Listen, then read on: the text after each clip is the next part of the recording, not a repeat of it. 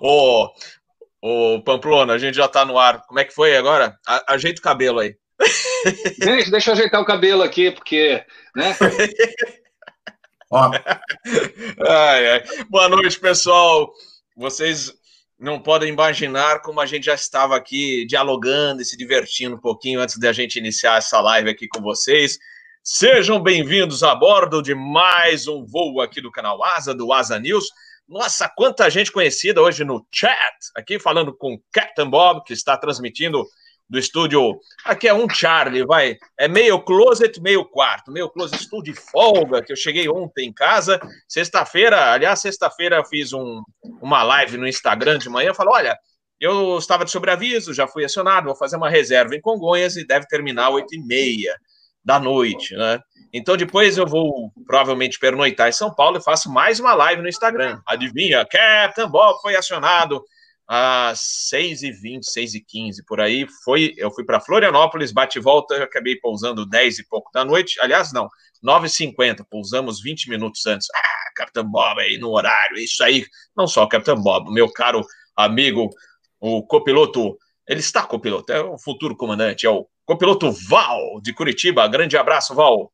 Espero que você esteja aí ou descansando, curtindo um bom voo, que você esteja se divertindo em algum canto ou trabalhando aí de boa nos nossos queridos, maravilhosos aviões Airbus da família A320. Bom, vamos lá, vamos convencer. Olha só, gente, Degol, o Degol tá, tá estressado pra caramba, meu querido amigo Degol. Vamos, eu quero live, eu quero live. Estamos já aqui no ar, Degol, para a sua alegria e de todos os nossos amigos. Tiozão, Rafael Santos, grande comandante Rafael Santos, o Vanderput também entrou agora há pouco. Ele fala, Vanderput mandou um recado aqui para mim.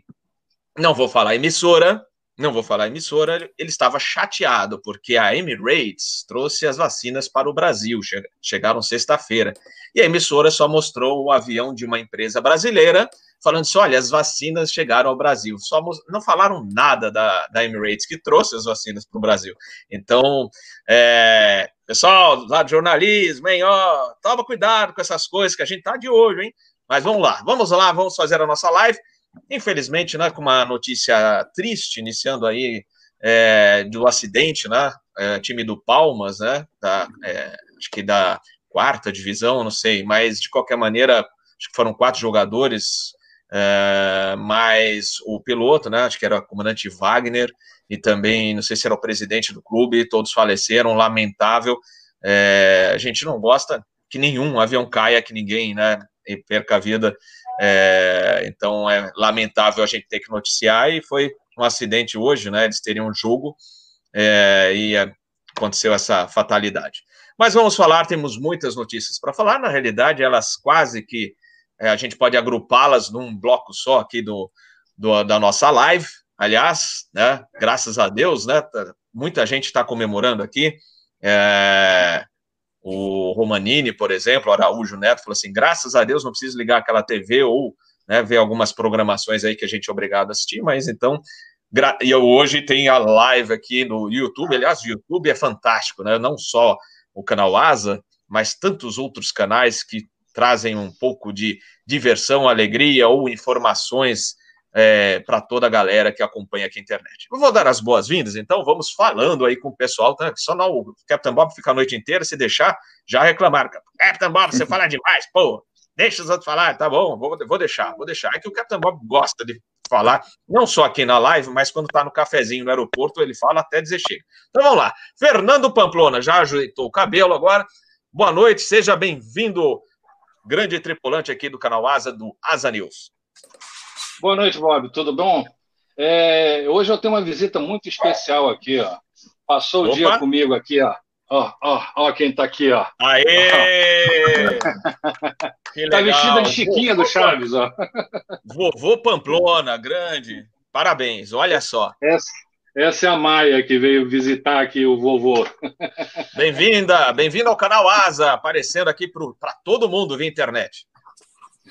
Linda. Obrigado. Deixa eu entregar para a avó aqui, para a gente poder passar para a parte séria do negócio. Muita coisa acontecendo, né, Bob? Muita coisa. É, tivemos hoje essa, essa, essa situação desconfortável e, e triste desse acidente lá com o time do Palmas e a gente sempre quando cai um avião, sempre que um colega se acidenta ou, ou mesmo que sendo pessoas desconhecidas, os passageiros a gente sente muito porque é, fica, são coisas muito próximas da gente, né? Então a gente sempre é, fica bastante triste e chocado quando isso acontece. Mas infelizmente a gente tem que seguir e vamos prevenir para que não aconteça novamente. Vamos estudar as causas, vamos entender o que, que aconteceu para que esse tipo de acidente não, não se repita mais, ou pelo menos que a gente consiga minimizar a, a, quantidade deles. É verdade, é verdade. E Desculpa, falando nisso. Boa noite, Petro, e boa noite, Peter, né? Desculpa. É, não, mas e, por falar em acidente, né? A gente tem algumas atualizações do 737, né? Que caiu na Indonésia. Já falaram do Auto Throttle. Eu conversei com o Eduardo Berenstein, que é o nosso amigo aqui do canal Asa, que tem, né, presta serviço para a NTSB, fez o curso lá e hoje voa no Vietnã. Ele, se ele não for acionado, gente, inclusive, ó, fica é, vou deixar aqui avisado, acho que terça-feira, 10 da manhã, mas eu confirmo. É, isso aí, 10 da manhã aqui do Brasil. Lá para ele vai ser 8 horas da noite. Mas se ele não for acionado, que ele vai estar de sobreaviso, ele vai trazer as atualizações. Realmente tem. Ele falou, é, vazou essa formação aí do Auto Throttle. E então a gente. Eu vou deixar para a gente falar mais sobre esse caso é, inclusive nessas essas atualizações um pouco mais é, de maneira mais extensa, né, mais prolongada, nessa live de terça-feira, 10 horas da manhã, no Fly Safe com o Eduardo Berenstein. Ele falou realmente que não deveria já ter essas informações aí, é, deveriam ter sido guardadas um pouco mais, e mas tem algumas informações extras que ele também pode trazer, e a gente faz, é, lembra do Atlas, né, do 767, né, então são coisas parecidas, inclusive eles estavam preocupados é, devido a essa semelhança de algumas coisas aí, é, mas eu não vou adiantar nada porque é preferível que ele comente o assunto com vocês aqui. Vamos dar as boas-vindas também ao meu amigo Armando Petri Jr., uh, MPK, uh, olha, o cara é chefe executivo, chefe executivo, e olha, o Captain Bob de folga tá todo aqui atrapalhado, mas vamos lá. MPK Pro Solutions, que o Petri é meu amigo de longa data, né, Petri? Eu, só para lembrar, o Petri já é, participou de outras lives aqui, e ele foi o comandante do último voo do Fokker 100 da TAM, né? E hoje ele mora nos States, e também cuida dos brasileiros que vão tirar a carteira americana lá e também ajuda na questão de green card. É isso aí, Petri? É isso aí, Bob. Boa noite mais uma vez. Obrigado pelo convite. É sempre bom estar aqui com amigos. Boa noite, Peter. Boa noite, Pamplona. E mais uma vez aí, falar do que mais gostamos, né? De aviação, falar do, da, das notícias. É, teve esse hoje, conhecemos com essa notícia triste realmente do, do acidente lá com é, com o time lá da, da, de Palmas, né? E faleceu, foi, infelizmente todos faleceram, mas bola para frente, temos que pensar nas coisas boas também, né? Não podemos ficar aí. Enfim, estamos aqui fazendo o nosso trabalho de sempre. É, essa semana aqui também bem, bastante agitada, passada. Essa semana agora começa começando mais dois cursos também. E depois eu vou falar para vocês aí como é que está a situação de entrada aqui do, dos brasileiros, aí essa, essa, essa determinação de terminar a, a parte né, que o Trump deixou de é, que agora a partir do dia 26 pode entrar, isso pode, não pode, está um pouquinho ainda bastante dúvida, mas a gente vai discutindo ao longo do, do, do nosso programa aí. Mais uma vez, obrigado pelo convite. Valeu, valeu. Olha o Maurício Maier aí, grande Maurício Maier, boa noite. Romanini, já falei. Ao meu amigo Marcos Luiz. Marcos Luiz, dia 31 temos um cafezinho lá em Guarulhos, hein? Se não, se não alterar a escala, né? Mas em princípio a gente vai bater um papinho lá. Chegando final da tarde lá, a gente vai bater um bom papo aí, tomando um, um cafezinho Uh, cafezinho de aeroporto, né? E por falar em cafezinho, hoje eu tenho uma homenagem ao meu querido Peter Beyond. Né? Eu falei assim, eu vou, eu, hoje eu vou tomar um café durante a live. E eu falei assim, vou usar a caneca do, do canal Asa? Não, aí fui lá no armário, que a gente tem, eu e minha esposa, a gente tem uma coleção de canecas, onde a gente passa ou vai numa peça de teatro, a gente sempre guarda uma lembrancinha nossa. Então, olha aqui, vamos ver se eu consigo mostrar aqui, ó, uma homenagem ao nosso querido Peter Biondi, que está em Atlanta, Georgia, the United States of America. Então, ele que é jornalista, consultor, analista em aviation, airport management e também segurança de voo, e sempre traz informações super atualizadas aqui no Asa News e também aquela mensagem especial sempre no final do nosso episódio. Peter Biondi, welcome aboard. Oi, Robert, um prazer estar aqui, Pamplona, Petra, encontrar com os amigos, né? Eu falo aqui, ah, eu já não vou poder fazer isso, eu vou encontrar com os amigos meus, né? É, eu falei, é, é, é, tem uns 300, 400 amigos. Eles ficam olhando assim para mim, eles não entendem o problema, né? Então, também boa noite aí para o pessoal do, do chat aqui, que é todos meus amigos aí, tá? Então, eu vim aqui para uma reunião com os amigos aqui para bater papo de aviação, que é o que eu gosto de fazer mesmo, viu? Prazer estar aqui, viu? O prazer é todo nosso. Bom, uh, como eu falei, a gente tem muita notícia, muita coisa sobre a pandemia. Eu queria parabenizar a. A Emirates e toda a equipe envolvida nesse procedimento de trazer as vacinas da Índia, né? É, a gente estava acompanhando via Flight Radar 24 desde a véspera, quando ele saiu da Índia para ir até Dubai, e depois veio Dubai Guarulhos, e aí a gente estava naquela aquele canal do YouTube que tem agora a câmera ligada ao vivo e com fonia, gente, com fonia lá em Guarulhos, e a gente, tiozão estava lá também acompanhando com uma galera, é, a gente assistindo o pouso do 777 da Emirates, trazendo as vacinas né, tão necessárias né, para a nossa vacinação. Já foi iniciado, mas é aquelas coisas, né? Brasil é uma, é uma bagunça, aqueles ah, fura-fila, mas tudo bem. A gente vai falar mais de aviação, e mas antes de falar sobre aqueles, os problemas de todo o que está acontecendo pelo mundo, eu queria dar duas boas notícias, tá? Deixa eu só é, acompanhar o pessoal mandando cafezinho para o Captain Bob, ó, já mais cafezinho aqui. Muito obrigado, gente. Daqui a pouco eu vou hum, é, comentar também sobre os posts de vocês. Mas eu queria dar duas boas notícias. Uma já foi amplamente divulgada já pelos portais de aviação, que o 727 da Varig, o Vitor Lima Delta, finalmente é, está sendo desmontado onde ele estava aqui no hangar da, da antiga Varg, né? Varg vem é, na, em Porto Alegre, perto do Laçador, né? Tem aquele 727 todo, tá precisando de uma boa recalchutada, né? Aquele avião tava durante tantos anos aí ao relento, mas felizmente o Rubem e toda a sua equipe aí que fizeram a vaquinha para é, conseguir, né? Salvar e adquirir esse avião para é, restaurá-lo, eles então agora estão dando prosseguimento ao projeto e esse avião vai ficar em Nova Petrópolis, pouco antes de Gramado. Então, quem estiver visitando a Serra Gaúcha, é, normalmente faz Gramado e Canela, né? E passa em Nova Petrópolis, que, aliás, né? O pessoal fala muito de Gramado e Canela. Nova Petrópolis é uma cidade linda, maravilhosa, né? E muita coisa bonita para se ver. E ele agora, o 727, estará lá é, em exposição permanente. Então, essa é uma das boas notícias. E a outra boa notícia que eu vou emendar aqui, que é o nosso amigo Sérgio Bop, que passou. Sérgio Bop, que a gente brinca que ele é prefeito de Itaipu, mas ele trabalha lá na, na área da usina de Itaipu, é, antigão lá, né, Bop?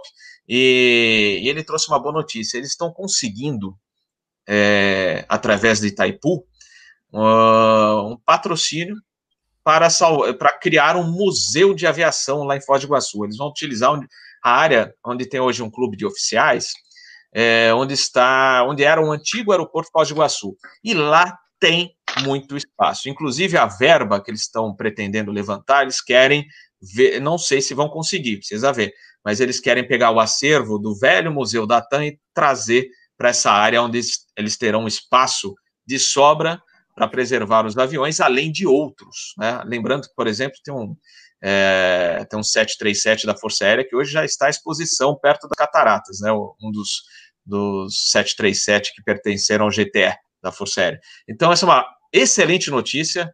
a gente que viu DC3 né, sendo cortado, DC3 da Varig, lá no Rio de Janeiro. Então, o 727, o Lima Delta, é, vai ficar em Nova Petrópolis e a Foz do Iguaçu, através de um provável patrocínio de Itaipu, vai conseguir montar um super museu de aviação no centro, bem na área central de, de Foz. Então, fácil acesso. Então, quem tiver o turista, não só o brasileiro, o estrangeiro, que chegar em Foz, além de visitar as cataratas, a usina de Itaipu, entre outras atrações, vai poder visitar um super museu da aeronáutica. Se Deus quiser, vai dar certo. Eu gostaria de passar a bola para vocês até para comentar isso aí. Vou começar pelo Pamplona. Bob, eu vejo com muito bons olhos esse despertar da aviação. É claro que é, isso é de um é decorrente de um trabalho que vem sendo feito por várias pessoas que, que, que se dispuseram a montar seus canais de aviação, que se dispuseram a falar sobre aviação, e muita gente que estava com esse. É, gostava do assunto, mas que não tinha onde se informar, que não tinha onde saber, passou a consultar esses canais, e o seu é um dos mais proeminentes, o Teaching for Free, entre outros, que eu não vou citar todos, sob pena de esquecer alguém e, magoar. Então, é, mas tem muita gente fazendo isso. Eu, depois que eu parei de voar, também me propus a estar aqui comentando, contando as coisas, o que eu vivi, as minhas experiências e tudo. Então, tudo isso é, trouxe à tona um, um, um, público que não sabia onde encontrar informações, não sabia onde é, ver imagens, não sabia como interagir com a aviação. Então, eu acho que esse museu é mais um, um resultado de, desse trabalho que você e outros tão brilhantemente vem fazendo. Além disso, Foz do Iguaçu tem se tornado um polo é, com atrações das mais diversas. Tem um parque de aves lá que é maravilhoso, um parque interativo. Eu levei a patroa no último voo que eu fiz para lá e nós nos divertimos muito, passamos uma tarde inteira lá. Tem um museu de cera, tem um, um esse avião do GTE que está exposto, ou, ou seja, um, deixou de ser somente as cataratas ou fazer compras no Paraguai. Tem muito mais coisa acontecendo e eu acho importante que a gente tenha um, um núcleo desse, um lugar desse, com essa quantidade de atrações, é, porque para o museu é muito importante, porque ele não fica como uma atração única, como era o caso do Museu da TAM aqui em Araraquara, que era uma cidade que não era uma cidade que tinha, digamos assim, atrativos para alguém ir visitar, a não ser o museu. Então ficava um pouco complicado. E agora não, ele fazendo, sendo mais uma atração dentre tantas, é, facilita muito o acesso e, inclusive, a sustentabilidade financeira dele. Então, eu vejo muito bons olhos essa iniciativa e fico aqui, ó, torcendo para dar certo. É, eu cheguei uma vez, eu, aquele museu era São Carlos, né, lá da, da São Carlos. É, da TAM, maravilhoso. É, eu fui lá duas pad, vezes. É. Padrão internacional, né? E não, ainda bem que ainda bem que acho, né, que esses aviões estarão salvos e espero que realmente fiquem nesse lugar que estão pretendendo é, colocar as aeronaves em Foz do Iguaçu. Dando um alô também para o Davi, grande Davi, nos falamos aí é, na sexta-feira, né, via Instagram. O Renato Pérez Romanini, tantos outros aqui mandando cafezinho, obrigado para vocês também aqui. Grande abraço. Vamos lá, meu caro amigo Petri. Ah, isso é muito legal. Uh, Foz do Iguaçu era, inclusive, um dos pernoites que eu mais gostava de fazer, né? De, de todos. Muito bom, uma cidade bem receptiva lá. E assim, é, tendo um, museu desse num, em uma cidade de, desse porte, né, de Foz do Iguaçu, como você falou, né, Robert? E ali nós temos Paraguai, Argentina, o próprio brasileiro que vai vem fazer o turismo lá, e isso daí tem que agregar, porque a memória aeronáutica brasileira ela é muito muito fraca, né? Se a gente for ver isso daí aqui nos Estados Unidos, aí o Peter pode até confirmar, mas aqui você vai em tudo que é canto, você encontra é, museu de tudo, é, tudo quanto é jeito, né? Você vê museu de aviação, museu de é, carro, é, museu de tudo que você imaginar. Eles aqui fazem tudo para que a memória se mantenha é, se mantenha viva, né? E aí no Brasil a gente vê esses aviões. Eu passei por esses dias. Uh, ah, eu estava. Quando eu pousei, no dia, no dia 10, eu pousei em, em Campinas. Nós estávamos na Taxway Alpha, lá indo lá para o terminal. Aí eu estava sentado na, na, janela lá de esquerdo. Eu tenho três uh, aviões lá da VASP, lá, detonados, lá, assim, sabe? Jogado as traças. E tem muita gente hoje que gostaria até de ter um. Adquirir um, um, um casco desse para fazer um restaurante, para fazer alguma coisa, tal, mas tudo jogado, né? Agora, isso daí é um projeto muito legal, Bob. Eu acho que isso daí vai dar um upgrade legal aí para o Brasil aí nessa, nessa memória da aviação brasileira que precisa.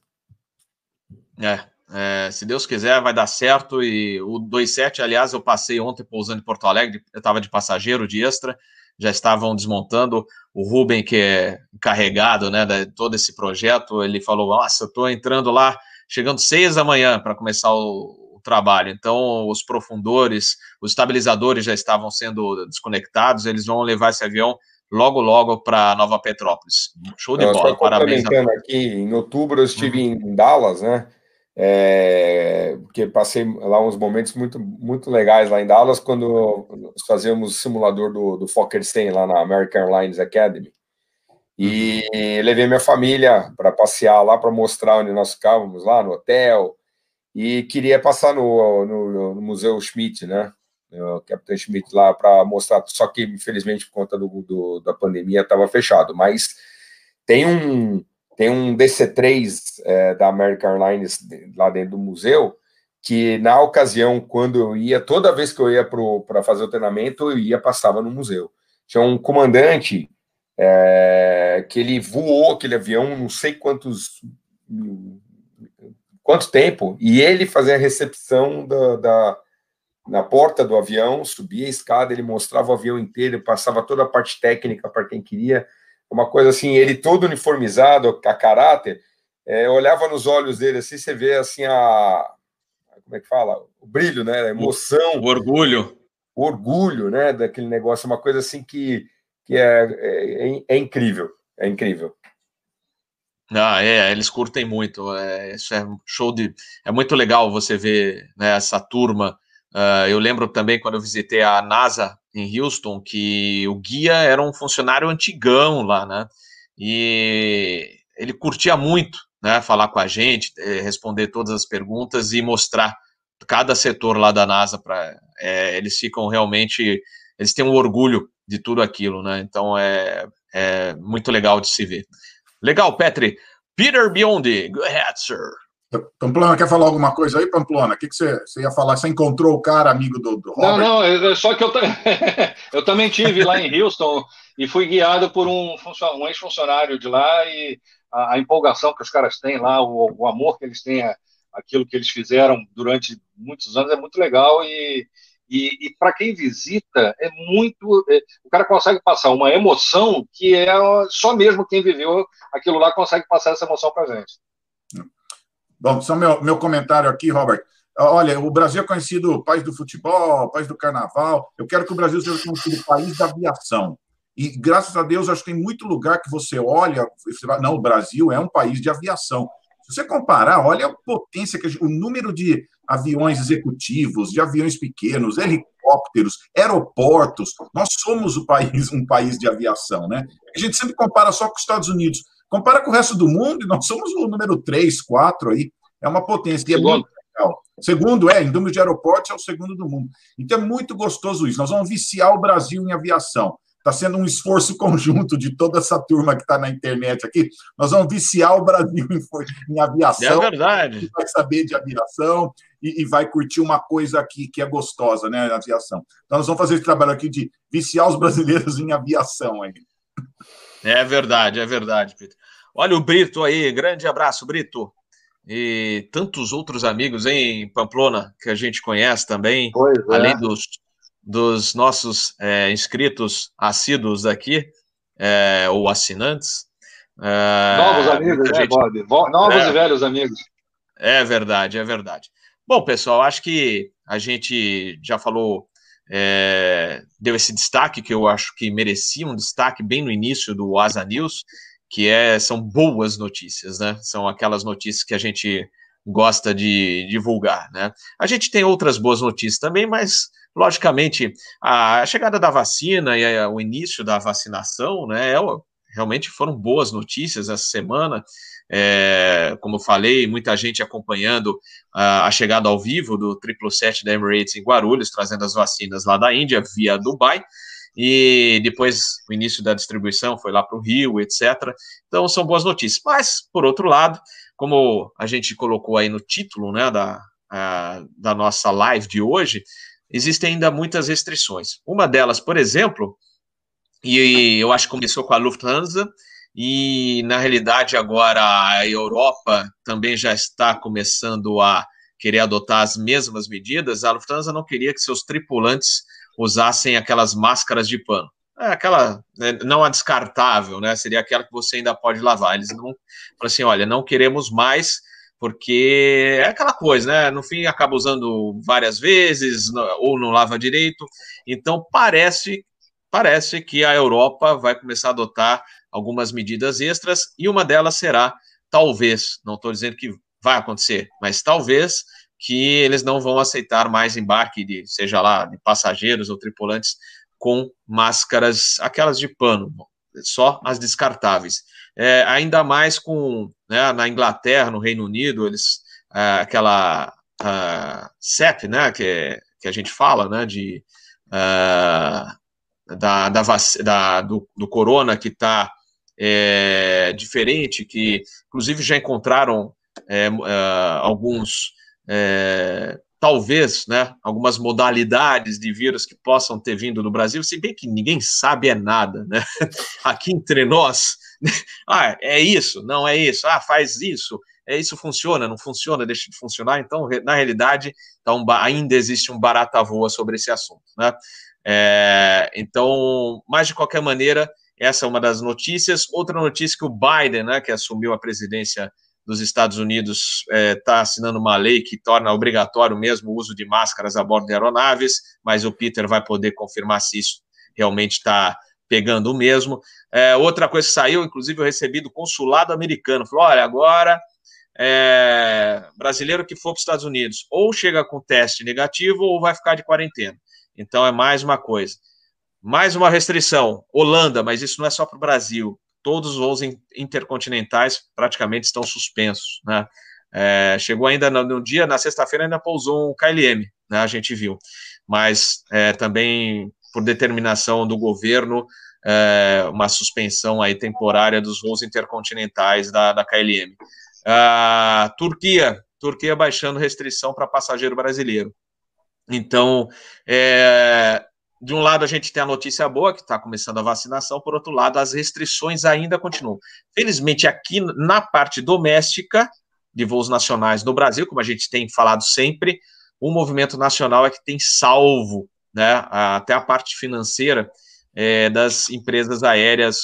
Não digo, é, ah, graças a Deus um, estamos né, tranquilos. Não, é, principalmente porque a gente lembra as três empresas, Latam mais, Azul também tem, e Gol, todas têm voos internacionais. E o voo internacional, ainda mais com essas restrições adicionais, estão complicados. Os voos internacionais, para, olha, tá uma batalha é, mensal, diária aqui para vencer todos os obstáculos e conseguir levar passageiro ou trazer passageiro. Aliás, é, falando nisso, a Guarulhos também recebeu uma visita é, de um avião que fazia tempo, uma empresa que não, não pousava em Guarulhos, e Galeão faz tempo que não vê também, a Scandinavian, SAS, até por conta de todo esse procedimento.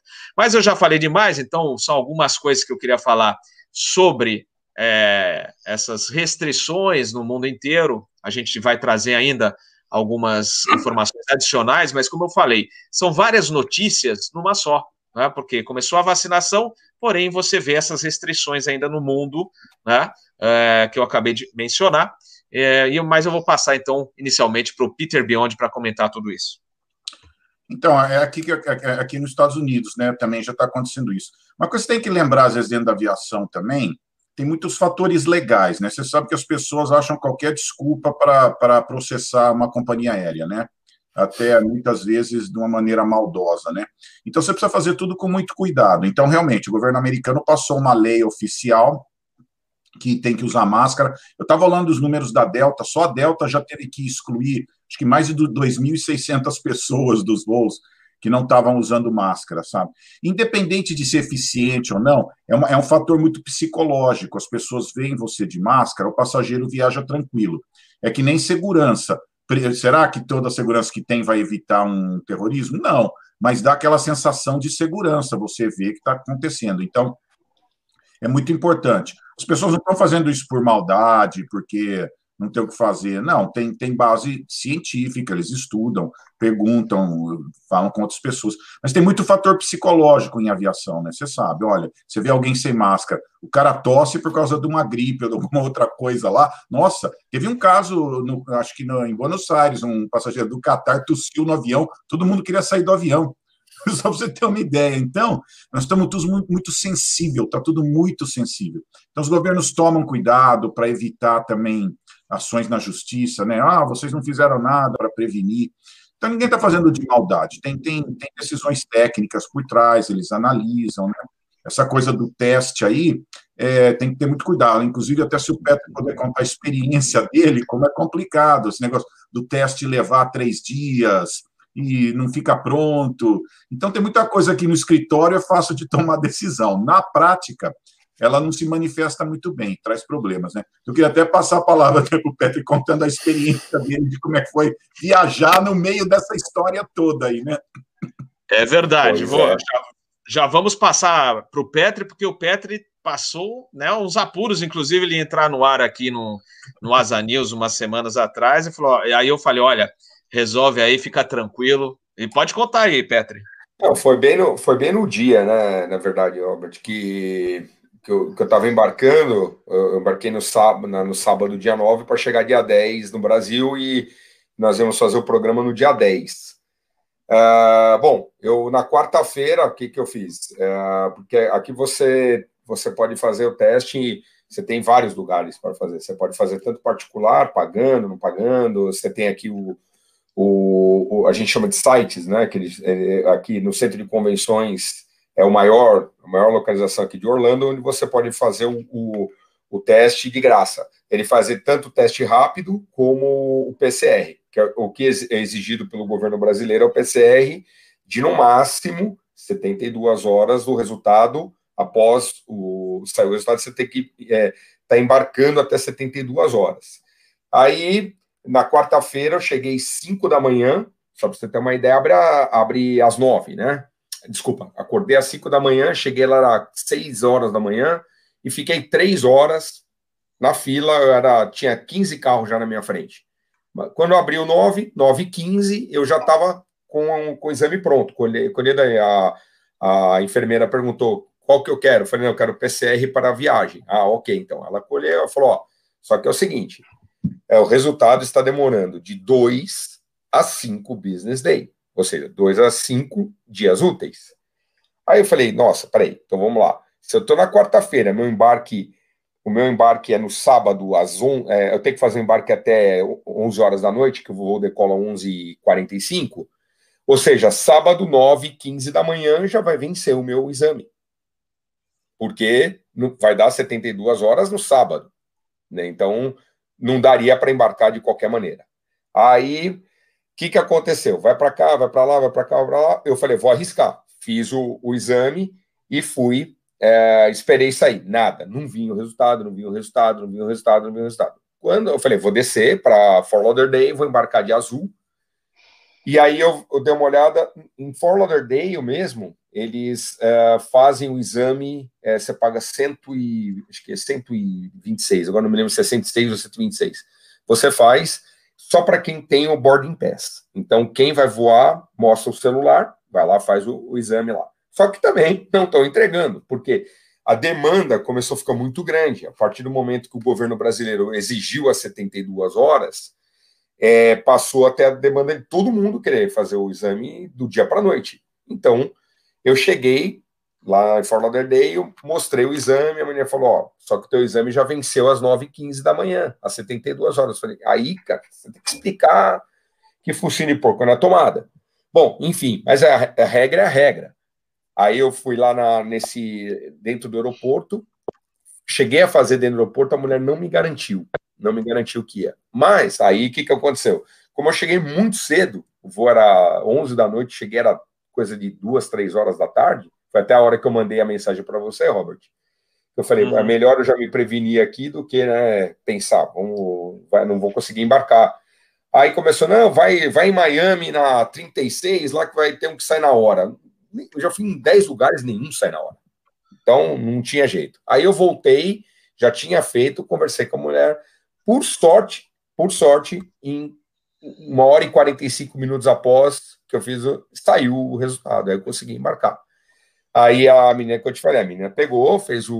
olhou no meu celular só a data, não, ela não pegou papel nenhum, ela só pegou o resultado, veio um PDFzinho, ela abriu, olhou e falou: tá ok, vai para o embarque. Aí fiz todo o procedimento de, de boarding e tal.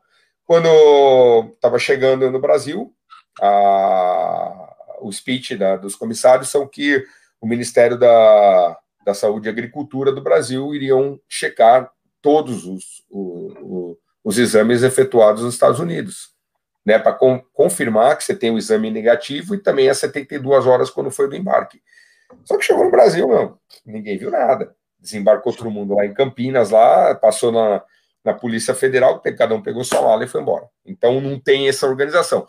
Por outro lado, só para você ter uma ideia como é desorganizado o negócio, o, o, governo, o governo brasileiro não isentou tripulações também do, do PCR. Então, eu tenho um amigo que voa na Atlas, ele falou, Petri, nós já, a Atlas cancelou os voos para o Brasil. Não tem mais voo para o Brasil enquanto tiver isso daí. Porque eu falo assim, como que num, uma empresa cargueira vai é, planejar para ter um resultado de 72 horas na mão para o cara? Não tem. Você não sabe se a carga vai demorar, não vai, enfim. Cancelaram, não está não tá indo para o Brasil a Atlas por conta disso, eles estão fazendo voo é, para a Argentina e tem uma parte da carga que está indo de caminhão para o Brasil. Você tem uma ideia que, que olha, olha que loucura. Eu sempre digo o seguinte: tudo tem, todas as regras, a regra tem que ser cumprida.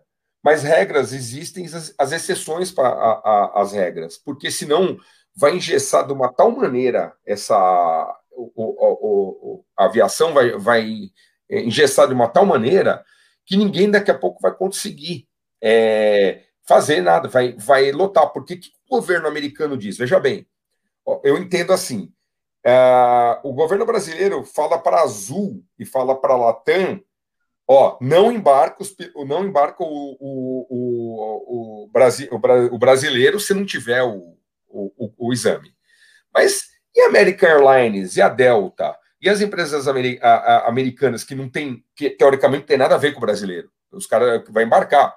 Cara, o governo pode chegar e falar assim, ó, peraí, peraí, o brasileiro é problema teu aí, filho. Aqui, se o cara vem para comprou minha passagem para embarcar, eu vou botar o cara no avião, vou chegando no Brasil, você se vira com o cara, você faz o teste aí. Agora, a companhia aérea de bandeira brasileira, ela tem que ela tem que cumprir essa regra porque ela é brasileira e já vem a determinação do governo. Agora, a americana não tem obrigação nenhuma de segurar o passageiro aqui entendeu? Hum. Então tem essas disparidades, né? Aliás, já, hum. já, aproveitando já o gancho também, já falar sobre essa parte também de, de como é que tá, né? Na verdade, o, o, Trump ele pegou uma granada, tirou a, a, a como é que chama? O estopim, é, estopim é. e jogou na mão do Biden lá o negócio, tá, a batata tá bem quente. Porque o que, que ele fez? Ele chegou uma semana antes de, do Biden assumir, ele, ele pegou, fez uma, uma revogação do, do proclamation dele para uma semana depois que o Biden assumiu, que a partir do dia 26, ou seja, daqui dois dias, o brasileiro pode. Ah, brasileiro, desculpa, passageiros oriundos do Brasil. Tem que deixar isso bem claro, não é brasileiro. É qualquer passageiro oriundo do Brasil. Não interessa qual a nacionalidade. Então, dia 26, é, vai, vai, ter, vai ter gente entrando. Aí você fala assim, mas o Biden ele pode é, já revogar essa, esse, é, é, é, esse proclamation né, que, o, que o Trump fez e voltar a fechar? Sim, ele pode. Só que tem um detalhe: ele não consegue fazer isso no mesmo dia. Esse é o problema. Porque olha o que ele fez. Quando o Trump ele, ele, ele, ele tirou, ele revogou isso, ele ainda estava no poder. Então, é, essa, tem essa validade até o dia 26. Por mais que ele já assumiu, mas tem. Ele tem que esperar até o dia 26 para chegar e falar assim: não, a partir de agora vai fechar novamente. Aí vai demorar mais dois, três dias para entrar em vigor, porque imagina, vai ter o trânsito das pessoas, não tem como. Simplesmente o cara já está voando para cá, tem que voltar com o cara para trás. Então vai ter gente entrando aqui dia 26, 27, vai ter gente entrando, até ele, ele revogar de vez. Ele fala assim: não, não agora fechou de novo. Mas por enquanto tá, tem que deixar bem claro isso. Mas eu sempre sugiro para todos é, que assim, eu tenho muita gente, Robert, me procurando aqui, não só não só alunos, né, pilotos que querem vir fazer conversão de carteira, mas também companhias aéreas, é, principalmente o pessoal da Asas, pessoal lá da, da, da, da, da Total, que fazem treinamento aqui no, no, no, no, aqui em Orlando, eles me ligam direto perguntando como é que está né, o, o, acesso aos Estados Unidos. Eu, eu, a minha sugestão, eu sempre, é, eu sou assim, sou muito otimista, mas assim, como ainda está muito obscuro esse, esse, essa parte, é uma coisa ainda que não está clara. O cara, ele faz quatro dias que ele assumiu a, o governo, a gente não sabe o que vai acontecer. É, os teus mais, mais pessimistas aqui dizem as, que aqui eu já, eu já vi uh, reportagens que ele vai fazer um lockdown é, de 90 dias, que nem na China, que ninguém entra, ninguém sai. Diz que ele vai fechar até a Disney. Ele vai parar Meu tudo. E já ouvi falar isso daí, já vi é, é, é, como é que fala, técnicos de, de, de política aqui na, uh, na Fox, já falando isso daí. E tenho o lado também que diz que não vai acontecer isso também, que agora ele vai dar restringida. Então a gente não sabe, está muito obscuro. Mas hoje o fato é, quer vir para cá? Primeiro, o turismo não, não está é, é, com bons olhos nos Estados Unidos. Mesmo que você faça a quarentena no México, é, ou, ou, qualquer outro lugar, né, na, é, é, onde a Copa lá, é, no Panamá também você pode fazer. Quando você chega aqui para entrar com visto B2, que é o de turismo, o cara vai, tor vai torcer o você vai para segunda inspeção, vai para casinha, vai ter que explicar bastante coisa, porque ele vai chegar para você e vai falar assim: meu, você não sabe que para turismo tá, tá, fe tá fechado.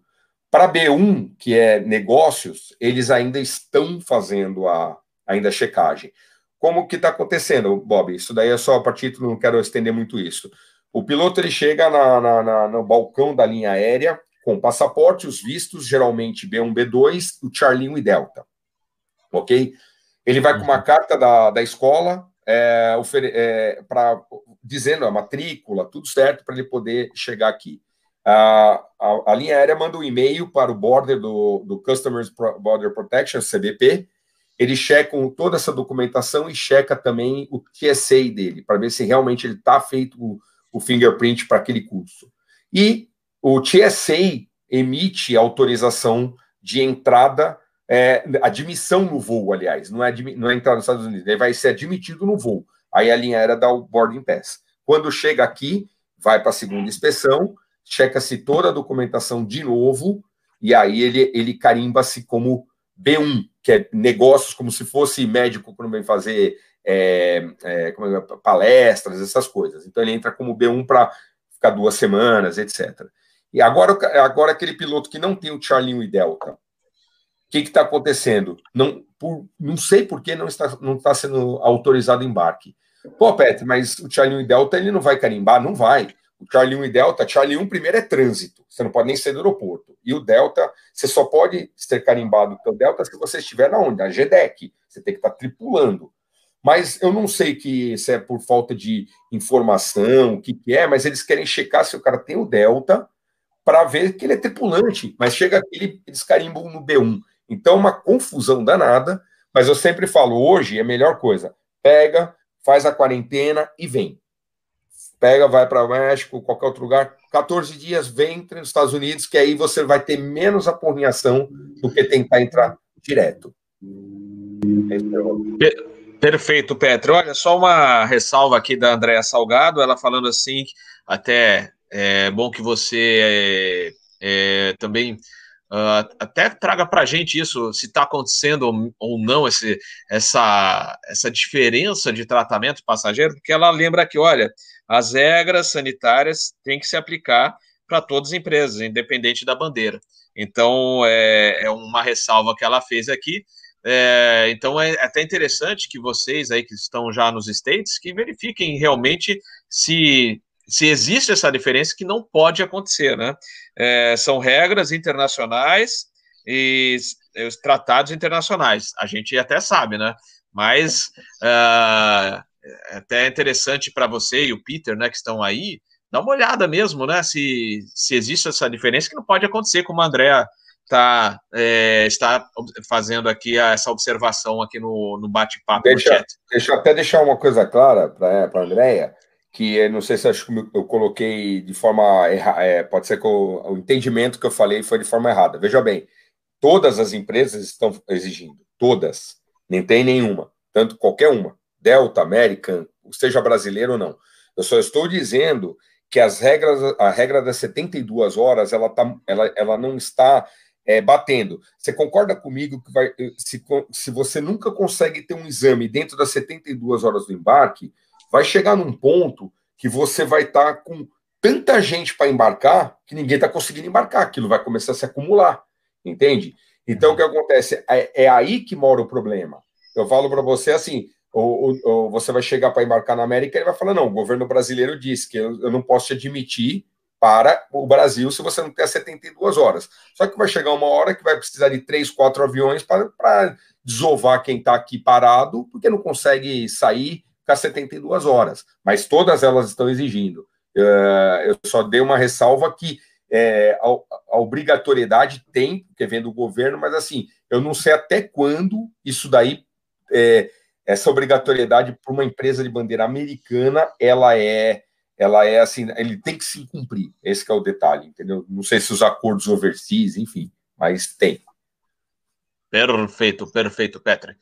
Aí tá aí a, a, a resposta, tá? Assim, o comentário adicional. Então, só para a gente esclarecer essas pequenas dúvidas que às vezes a, a gente acaba levantando aí entre os nossos assinantes. Uh, mais um detalhe, né? A KLM ainda, pelo que postaram aqui, vai operar até o dia 27 aqui em Guarulhos. Então ainda tem voo, mas ah, já foi determinada a suspensão dos voos. Antes de passar para o Pamplona, na realidade é uma notícia que a gente também ia divulgar, foi até enviado aqui pela assessoria de imprensa da Gol. É, bem divulgado, na realidade, essa parceria, foi muito legal, né? O avião da Latam levando vacinas para Curitiba, e para levar todo o carregamento de vacinas, eles não, eles não poderiam transportar 500 quilos de bagagem dos passageiros da Latam. E aí, numa parceria legal pra caramba, parabéns para as duas empresas, a Gol né, tinha um voo no mesmo horário e transportou os 500 quilos é, de bagagem que sobraram né, do, do avião da Latam, porque a Latam estava transportando a vacina, e aí conseguiram levaram as malas dos passageiros da Latam no avião da Gol. Então, muito legal, parabéns para as duas empresas nessa parceria aí, é, pelo bem de todos. Mas vamos lá, Pamplona, you have control now. Bom, vamos começar pelo fim, Bob. Vamos começar pela, uhum. por essa parceria aí da Latam e Gol.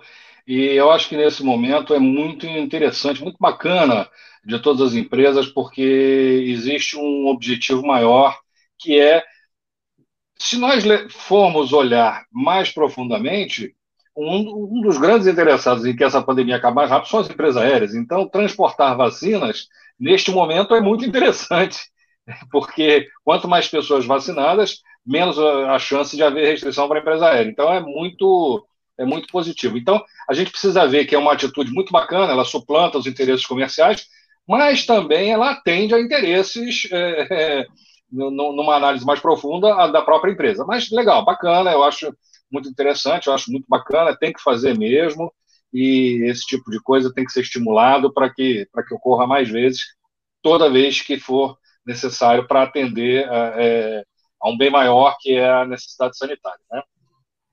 Eu ia falar, comentar aqui o da, da, que a Andrea comentou realmente, que é, as empresas têm que atender. Eu entendo a, a posição do Petri.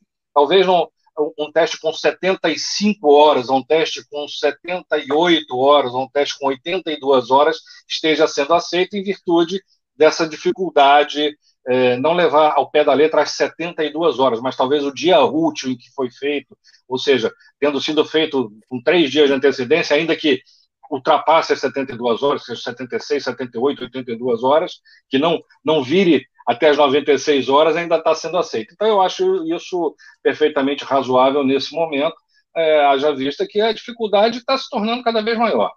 É, por fim, eu queria falar que é, o que a gente está vivendo hoje, apesar da gente estar tá vivendo há quase um ano de pandemia, vamos, vamos colocar aí bem próximos de um ano, tá? Porque foi na véspera do carnaval do ano passado que se começou a falar em restrição e tal, e, e aqui o carnaval não tinha problema, porque não tinha nenhum caso, enfim, né? A gente, a gente viveu toda essa situação, e então estamos aí bem próximos de um ano de, de, dessa situação.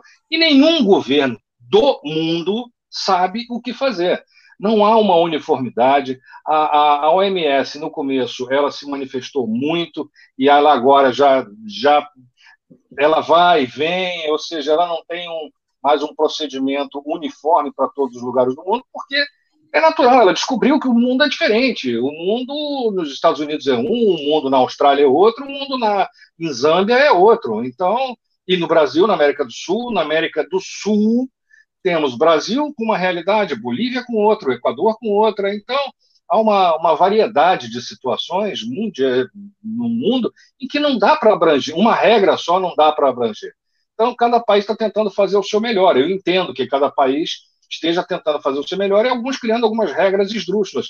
Como o De Gaulle estava dizendo aqui, ó, esse mês ele já fez quatro PCRs.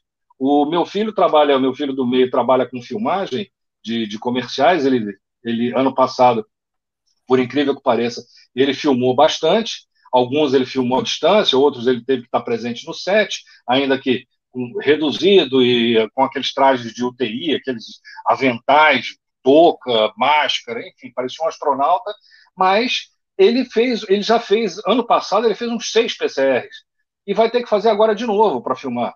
Então, está se tentando, de todas as formas, criar mecanismos para que essa doença não se espalhe. Mas, como o Bob mesmo falou, tem cepas aí novas, tem novas variantes, umas mais agressivas, outras menos agressivas, mas mais é, infectantes. Então, é uma, ninguém sabe exatamente como controlar essa doença. Enquanto não houver uma vacinação coletiva que gere uma imunidade é, conhecida como imunidade de rebanho, a gente não vai ter é, é, nenhum, não vai ter sossego. É, infelizmente, cada país está tentando fazer o seu melhor. Aqui no Brasil, a gente vê que é obrigatório o PCR na saída para voos internacionais e na entrada. Então, não importa para onde você for, você tem que lá naquele país, você precisa fazer um PCR que te atenda com 72 horas. E aí? E se você está num lugar que não te atende com 72 horas? Porque a demanda de, de testes, se aí nos Estados Unidos, o Patrick falou, em Orlando, está sendo um inferno, você imagina no resto do mundo. Quer dizer, o que eu digo é o seguinte: os Estados Unidos costuma ser o farol do mundo em termos de é, atendimento, de, de. Ou seja, a máquina norte-americana ela é muito poderosa em tudo que ela faz. Se aí está tendo uma dificuldade para entregar em cinco dias úteis o, o PCR. Você imagina aqui no Brasil, imagina em outros países menores, em países de segundo, terceiro mundo, é, países lá na Ásia que não sejam é, países de ponta, é, é, um, é, um, problema, uma situação muito complicada, uma situação muito complexa. A KLM suspendeu os voos porque é, a exigência de PCR está sendo para todos os tripulantes. O De Gaulle falou aqui que ele fez um voo e teve que ficar retido na aeronave e prosseguir direto para Dubai, porque não, tinha, não, não pôde descer em Amsterdã. E com os tripulantes da própria KLM está sendo exigido isso. Então, a KLM não pode correr o risco de, por exemplo, fazer um voo para Buenos Aires, chega lá em Buenos Aires, o seu tripulante é, é, faz um exame e dá positivo. Ela vai largar para trás? Primeiro que ela não pode largar para trás porque ela não vai conseguir fazer o voo porque vai faltar tripulante, uma tripulação mínima. Segundo, que você não vai largar o seu tripulante é, é, numa situação em que ele foi trabalhar e acabou contraindo a Covid num país estrangeiro. E esse Covid, eu costumo dizer que ele é igual ao amigo secreto. Todo mundo bota o nome no saquinho e ele vai lá, o vírus, e tira o nome. E aí, esse que ele tirou o nome é aquele sorteado que vai para o hospital, que vai ser entubado, que vai ser. Né, vai sofrer as consequências mais sérias. Ninguém sabe, nenhum médico do mundo, nenhum trabalho, eu tenho acompanhado isso bastante, muito critério, com muito cuidado para procurar ser imparcial. Ninguém sabe quem é que pega, quem é que vai ser para o hospital, quem é que vai ser entubado, quem é que, sendo entubado, vai reagir bem, como é que se pega. Ninguém, ninguém não, não se tem uma, uma um, um desenho concreto dessa, dessa doença. A única coisa que se sabe é que as vacinas, em princípio, estão sendo efetivas. Então, é o que nós precisamos fazer hoje, é ter um, um pouco mais de paciência. Eu sei que quem tem fome não tem, tem pressa, é complicado, os negócios estão fechando, os negócios no mundo inteiro, as empresas aéreas estão sofrendo muito, muito, muito. Vamos ter fechamentos ainda de muitas empresas aéreas, vamos ter encolhimento de outras empresas aéreas. Aquela previsão que eh, todos nós, de uma forma geral, na aviação, fizemos para do que 2024 seria um ano de normalização e o retorno a, a, de crescimento seria em 2025, apesar de nós termos tido agora no final do ano uma, uma, um alívio e achando que as coisas iam melhorar, elas voltaram e voltaram de maneira pior, voltaram de maneira mais séria. Então, aquela previsão que foi feita lá no, no, no começo do ano passado se confirma. É lá para 2024, 2025, para a gente ter um retorno. Até porque, mesmo que a gente tenha uma quantidade de população mundial vacinada e que seja permitida a circulação dessas pessoas, porque já não serão mais transmissores, a gente está falando lá para 2022, final de 2022, começo de 2023, as empresas estarão muito, muito baleadas, as empresas estarão muito é, é, agredidas, atingidas financeiramente. Então, elas não terão fôlego também para fazer uma retomada é, agressiva, para fazer uma expansão, para fazer é, é, voos novos, retomada de voos. Então, as empresas vão ali naquela bola certa, naquela bola que dá para fazer gol. Então, por isso é que só mesmo para 2025 a gente volta é, a ter uma expansão no setor aéreo. Infelizmente, é isso aí. É, Pamplona, eu até comentei no Instagram, na live que eu fiz sexta-feira, e eu já via já havia alertado sobre isso em outras lives no Instagram e acho que até aqui no canal Asa. É, a população também tem que colaborar, né? A gente a gente vê uma situação é, horrível para o comércio de São Paulo de novo, né? É, já tem protesto, inclusive, lá do, de restaurantes e lojistas, etc., que não vou me estender, senão o pessoal não, não gosta de comentários que fujam muito da aviação. Mas, de qualquer maneira, a situação piorou. É, tem muita gente que fala assim: ah, segunda onda. Não é segunda onda, o pessoal relaxou. Relaxou demais. Eu, eu moro aqui no, no interior, comentei isso no Instagram. Você vai numa loja, os vendedores, né, os lojistas, sem máscara, né? É, é as pessoas é, vão é, em em lugares assim que teriam que usar máscara, ou tá, ou tá sem máscara, ou tá máscara para baixo. Então, aí começa, não tem jeito. Eu já tinha falado isso há uns meses atrás. Falei, gente, ainda não tem vacina. Então tem que tomar cuidado. Não dá para fazer festa, não dá para fazer aglomeração sem máscara. Então é complicado, né? Eu sei, é, até o Febeliano falou no último Asa News, eu sei que a gente está cansado, que a gente está louco para confraternizar, mas não dá, ainda não dá né?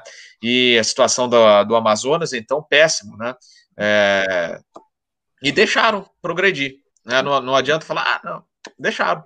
Né? Infelizmente. Se você me permite só um ponto, Bob. Pode falar, é, pode falar. pesquisa hoje, saiu uma pesquisa hoje é, de um instituto renomado é, falando que é, de quem era a culpa da situação em Manaus. E aí a própria, a própria pesquisa revela que 48% dizem que a culpa da situação em Manaus é da população. Ou seja, as pessoas reconhecem que houve um exagero, as pessoas reconhecem que houve um abuso. E aí as consequências são essas, não há estrutura que, que segure. E, e todos, todos os, os outros é, setores comerciais sofrem com isso, e a aviação está dentro, e é isso aí. Posso, posso fazer um comentário, Robert? Pode, pode. Viu? Uh, eu gosto de uma frase antiga que foi usada em economia, mas vale para o que nós estamos vivendo agora. Em casa que falta pão, todo mundo briga e ninguém tem razão. E ninguém tem razão. Então, o que está acontecendo agora é o que acontece com todas as epidemias. Tem a fase da, da confusão, tem a fase de culpar um ou outro. É normal, viu? É, as pessoas que estudam isso já falaram. Toda epidemia no mundo tem aquela fase de ninguém sabe direito o que fazer, depois começa a fase de acusar um ou outro, e daí aquela dúvida. Então, estamos passando. Isso aí é tudo. Mas eu, eu gosto de resumir nessa frase: em casa que falta pão, todo mundo briga e ninguém tem razão. Um acusa o outro, mas não temos culpa, é uma coisa nova, ninguém sabe. Mas só gostaria de dar estatística do como está a vacinação, um website que dá a vacinação. Só para você ter uma ideia, uh, por, por, porcentagem da população aqui, espera um pouquinho só, eu mudei a, a, a coisa aqui, mas parece que Israel é o que é o que está mais avançado no momento em vacinação. Uh, quer ver? Israel já tem 29,52% da população vacinada.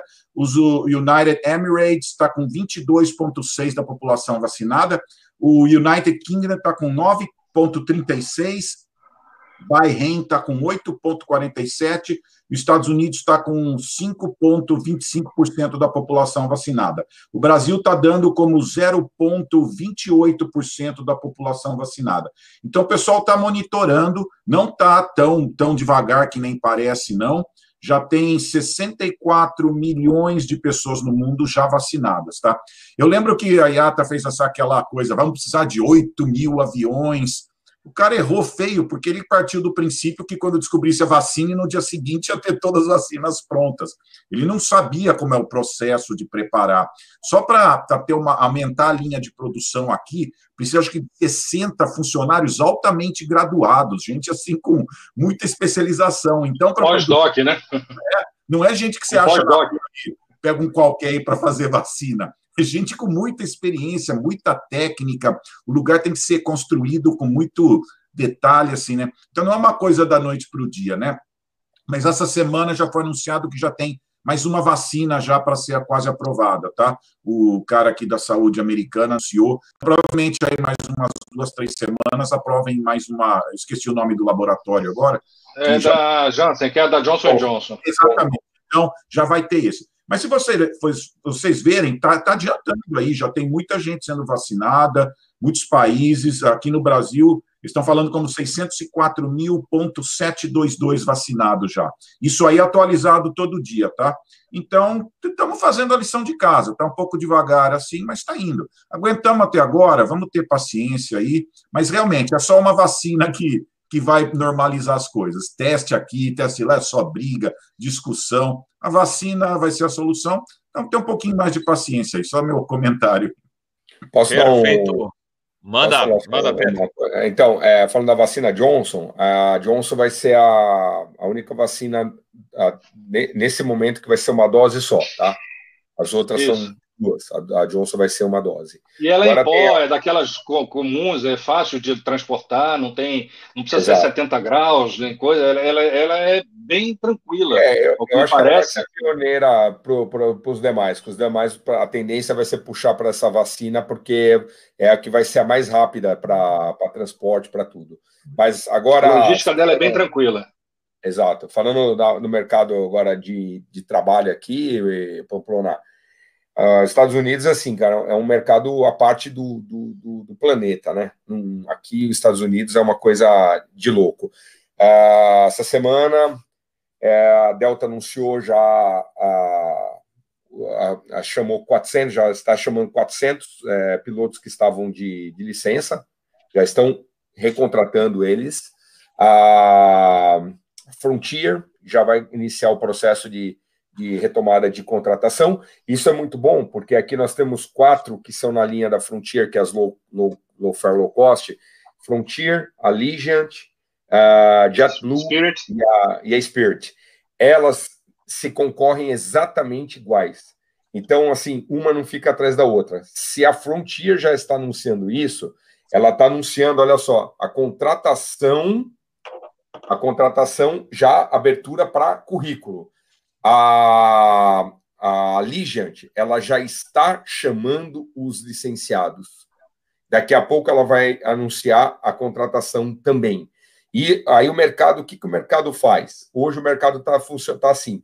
Todos aqueles que voavam nas majors estão, para, é, estão de licença, foram voar onde? Está na, nas cargueiras. Tirando FedEx e tirando o UPS, que são as majors da, do, do, top line, as outras estão na, na Amazon. A Amazon hoje incorporou seis Boeing 767 da Delta, retire da Delta, veio para cá. E o que, que acontece? Com a, o reaquecimento aqui do mercado interno, eles vão pegar, vão chamar novamente, o que, que vai acontecer? Aquele que está voando na, na, na, na, Atlas vai voltar de novo para a Delta, vai voltar de novo para para a América, enfim, que seja, e vai começar a abrir a vaga nesses para os outros, entendeu? Aí o mercado vai voltar, porque a dezembro de 19 era 16 mil é, pilotos nessa, nesse ciclo que estava faltante, né?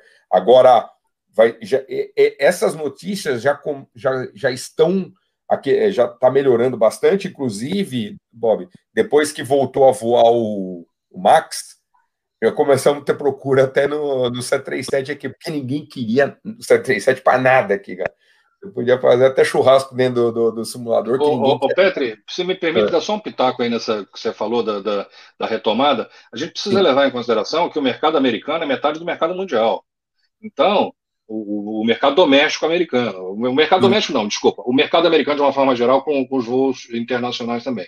Ou só seja, é, a, a, potência do mercado doméstico americano é muito grande, e assim muito como grande. é o, a brasileira, que é o que está salvando o Brasil.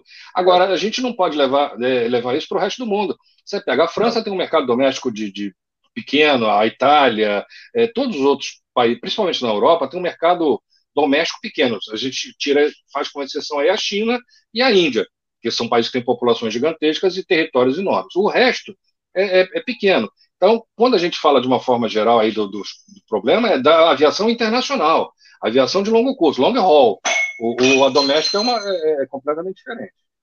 Só posso dar uma explicação dessa notícia aí, só para vocês entenderem o que está acontecendo. Os pilotos não estão sendo chamados de volta para voar. Deixa eu explicar a notícia. Foi aprovado o Payroll Support Program. O governo está dando 15 bilhões para as airlines para chamar as pessoas de volta. Não tem trabalho. Está sendo. Hum, o governo vai pagar os salários deles. A American vai receber 3,9 bilhões. Os brasileiros vão ficar com inveja, mas não é culpa minha, pessoal. A American recebeu 3,9 bilhões. A Delta recebeu 2,9 bilhões. A Southwest, 1,73. A Hawaiian recebeu 167 milhões. A Legion vai receber 91,8 milhões. Então, o governo deu. Para a Delta foi dado 2 bilhões. Em troca, na verdade, ela tem que emitir títulos para se o Tesouro americano quiser, pode comprar uma parte da empresa, tá? Mas só para ter uma ideia aí, não vão ficar com inveja, não é culpa minha. O governo americano deu muito dinheiro em troca de manter os empregos até dia 31 de março em 2021. Então, nem todo Isso aí está naquele pacote de um trilhão e tanto. É, é daquele grande programa de 600 bilhões lá. Então, isso faz parte, chama Payroll Support Program. Eles te dão dinheiro, mas para você pagar a folha de pagamento. Então, por isso que muita gente foi chamado de volta. Mas uh, não significa que você vai ter ainda voo, hora de voo. Você vai ter o seu salário garantido. Então, está garantido até 31 de março, tá? Então, é impressionante quanto dinheiro foi dado aí para as empresas, né? Então, já, e isso que eu achei legal também, vários partidos trabalhando junto, não era assim, ah, sou republicano, não. Só que é interesse da nação e nós vamos manter eh, funcionando. Então, parte dessa chamada dos tripulantes foi que o governo vai pagar os salários praticamente deles, né? Mas ainda não tem muito voo, tem muita gente ainda parado, voando pouco, nem vai ter voo às vezes, né? Mas achei legal, o governo ajudou e, e, e uma parte também é, é empréstimo, mas assim a juros muito baixos, né? Então veio essa segunda, só a Southwest ia dispensar 6 mil pessoas. Então veio Nossa. bem na hora certa, assim, viu? Olha, ia, tava sem fôlego mesmo e chegou no último minuto, assim, a cavalaria que estaria tocando a catara, chegamos, chegamos. Mas isso Jogaram a boia, assim, na última hora. Exatamente. Então, quando recuperar, a coisa vai estar tá já boa, não vai estar tá aquela, aquele desespero, né? Então, estamos vendo aí, muita gente já falando aí para maio aí, já espera coisa voltar ao normal. Muitos pilotos aposentaram, quando a coisa pegar de novo, vai ter que chamar um monte de gente para trabalhar. Já tem gente fazendo plano se vai ter piloto para daqui dois, três anos, porque tanta gente aposentou que e já tem já gente... havia uma previsão de shortage antes da, da, da, é, da pandemia, é. né? Já tem gente é, preocupada nos dois, três anos, porque o número de aposentadoria foi muito grande, né? Vamos ver, estamos torcendo aí. A esperança, o governo ajudou na hora certa aqui nos Estados Unidos. Para março, para março de 2020, se caso não tivesse a pandemia, era, é, é, já era é, estimado 21 mil pilotos em março de 2020 é, faltantes. Tá? Olha aí. É. Mas aí veio a pandemia, voltou a estacar zero tudo. Pois é. Olha só, Marcelo Cardoso, Silvio Ross, grandes amigos aí mandando um abraço. Daqui a pouco também, ó, já vou botar, vou colocar mais um, um cafezinho que o pessoal mandou aí para o Captain Bob com, com informações para gente, para gente é, comentar. O uh, que, que eu ia falar? Bom, pessoal, é, eu vi aqui no, no bate-papo o pessoal falando, ah, é, é, aquela coisa, né? O Panda Bet até comentou já faz um tempo, né? Que tá chato, né? Como esse ano foi, 2020 foi chato. É, acusações, etc. Então, aqui, é, pedi até a gentileza, né? Eu sei que dá vontade. Próprio eu, né? Captain Bob, o Robert, né? É, uns tempos atrás, bem no meio da pandemia, estava bem estressado e andei uh, desabafando aí durante os episódios. Mas acho que a gente tem que segurar um pouco a bola, é, principalmente, ah, é, é uma coisa é, é, incrível, é só, é, é, é um, é um detalhe, né, é, que a gente até brinca muito, né, por exemplo, se um pernilongo me picar, né, em São Paulo, sei lá onde, eu falo de brincadeira, putz, ó, pernilongo acabou de picar, mas eu tô tranquilo porque não vou pegar dengue, nem chikungunya, porque não se fala mais, né? As pessoas não morrem mais ou têm problemas de dengue, chikungunya, a pessoa não morre mais de diabetes, não morre mais de. Só se fala de ah, complicações do Covid, é isso. Fala assim, cara, e o resto? O resto, não, não, ninguém mais morre de outras coisas. Então, é só esse detalhe, só essa observação meio aqui é, na base da, é, brincadeira, mas com fundo de verdade, como diz o Gru na, naquele desenho malvado favorito, é uma brincadeirinha, mas com fundo de verdade, né? Então é uma é uma, uma batidinha de leve em algum, alguns é, veículos de comunicação, etc. Mas só isso, não vamos falar mais disso que incomoda, né, gente? Não vamos falar de política e, e porque a gente já está tão de saco cheio dessas coisas, é, é não, porque não sei o quê, é aquela briga que é, é, é o que eu estava falando, que o Panda também não aguenta mais isso, tá, já está mais de ano com essa história aí, e gente se aproveitando para sair na manchete de revista, ah, eu, eu sou, tá bom, encerrado. Vamos lá, vamos continuar o, bate-papo aí que está muito bom, falando de aviação, e que mais? Ah, falando ainda de pandemia, é, na realidade, isso a gente tem até quando a gente faz o Asa Airports. Aliás, gente, as Airports deve voltar agora em fevereiro. Aqui em janeiro é complicado, né? Logo depois da virada de ano, é, o pessoal ainda está meio que desligado, né? Então agora a gente está começando a organizar a turma que vai participar dos, dos, próximos episódios sobre aeroportos. Então vai ser um bate-papo bem interessante, falando dos aeroportos brasileiros e etc. É, então, é, a gente comentou naqueles episódios, por exemplo, Frankfurt, até o Peter participou, né, Peter? É, entre outras, outros aeroportos, como Londres, que hoje você não pode pegar uma estatística de aeroporto e falar, esse é o aeroporto, ah, porque Chicago passou Atlanta. Mas, gente, está tudo, o mundo está de pernas para o ar. Então, nada que a gente falasse, olha, o tal aeroporto hoje é considerado o mais movimentado da Europa. Então, são situações provisórias. Né? Frankfurt, por exemplo, é um aeroporto que perdeu passageiros adoidados, é preocupante. Estão usando uma pista lá para estacionar jumbo. Então é complicado. Mas, só para a gente mencionar, que eram duas notícias que a gente ia comentar e que estão atrelados também à situação da pandemia ao redor do mundo. É, Istambul hoje é considerado o aeroporto, o hub mais movimentado europeu, e é, na Ásia, em Incheon, né, na, em Seul, Coreia do Sul, é, está no, no, alto, no topo, superando Hong Kong e Singapura. Então, são é, duas notícias que a gente já ia comentar, estão interligadas, né? São notícias associadas, né? É, é, sobre é, a situação atual no mundo. Uh, Peter, gostaria de comentar? Ah, olha, não dá nem para se animar muito, né? Eles estão aproveitando assim, olha, eu nunca fiquei em primeiro, deixa eu aproveitar agora, né? Que os outros estão lá embaixo. Deixa eu primeiro. Pelo menos é, 10 é dias aí eu vou ser primeiro, né? Então deixa eu curtir aqui meus 10 dias de primeiro lugar, né? Mas é uma coisa que ele vai mudar muito e não vai durar muito tempo, né? Logo que voltar.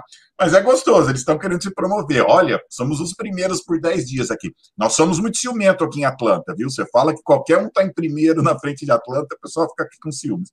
Mas é só coisa muito momentânea, está muito longe dos movimentos normais de todo mundo, né? Mas é gostoso para eles, por um tempinho, curtir. Olha como a gente está bem, né? Então, coisa temporária vai passar. Mas ainda é triste, o pessoal manda foto, às vezes, na internet oh, o aeroporto tal tem. Você vai um monte de corredor vazio, um monte de gate vazio. Então, não, ninguém tá. É, é, é, um tipo de um primeiro lugar que não dá nem para comemorar ainda, sabe? Pois é, é, pois é, é aquilo que a gente falou, né? E comentou na época, acho que foi no, no episódio Frankfurt, que a, a, a queda no, no volume de passageiros é, é, assustador, né? Então, realmente não tem como você falar, ó, oh, cara, pô, mas é, é a situação atual. Então, uhum. é, ah, Chicago passou Atlanta. Calma, gente, que isso aí ainda, a gente, se Deus quiser, vai ver outra, outro panorama melhor para todos, né? É, eu sei que é um, é um episódio hoje, assim, o pessoal ainda preocupado, tô, lógico, tá todo mundo preocupado, mas a gente tem que ter sempre aquela assim, vai melhorar e, se Deus quiser, agora, esse ano, com a vacinação, já teremos um panorama é, em futuro próximo diferente do que a gente viu no ano passado. Não é verdade, Pamplona? É, inclusive, eu, eu ia brincar até com o Peter, é a mesma coisa que você pegar um, um churrasco e aí pega todo mundo depois de beber 3, 4, 5 horas de cerveja, encher a barriga de carne e mandar fazer uma corrida. Quem é que vai chegar na frente? Não sei. Às vezes o, o, o, mais atleta foi o que bebeu mais, é o que vai ficar por último.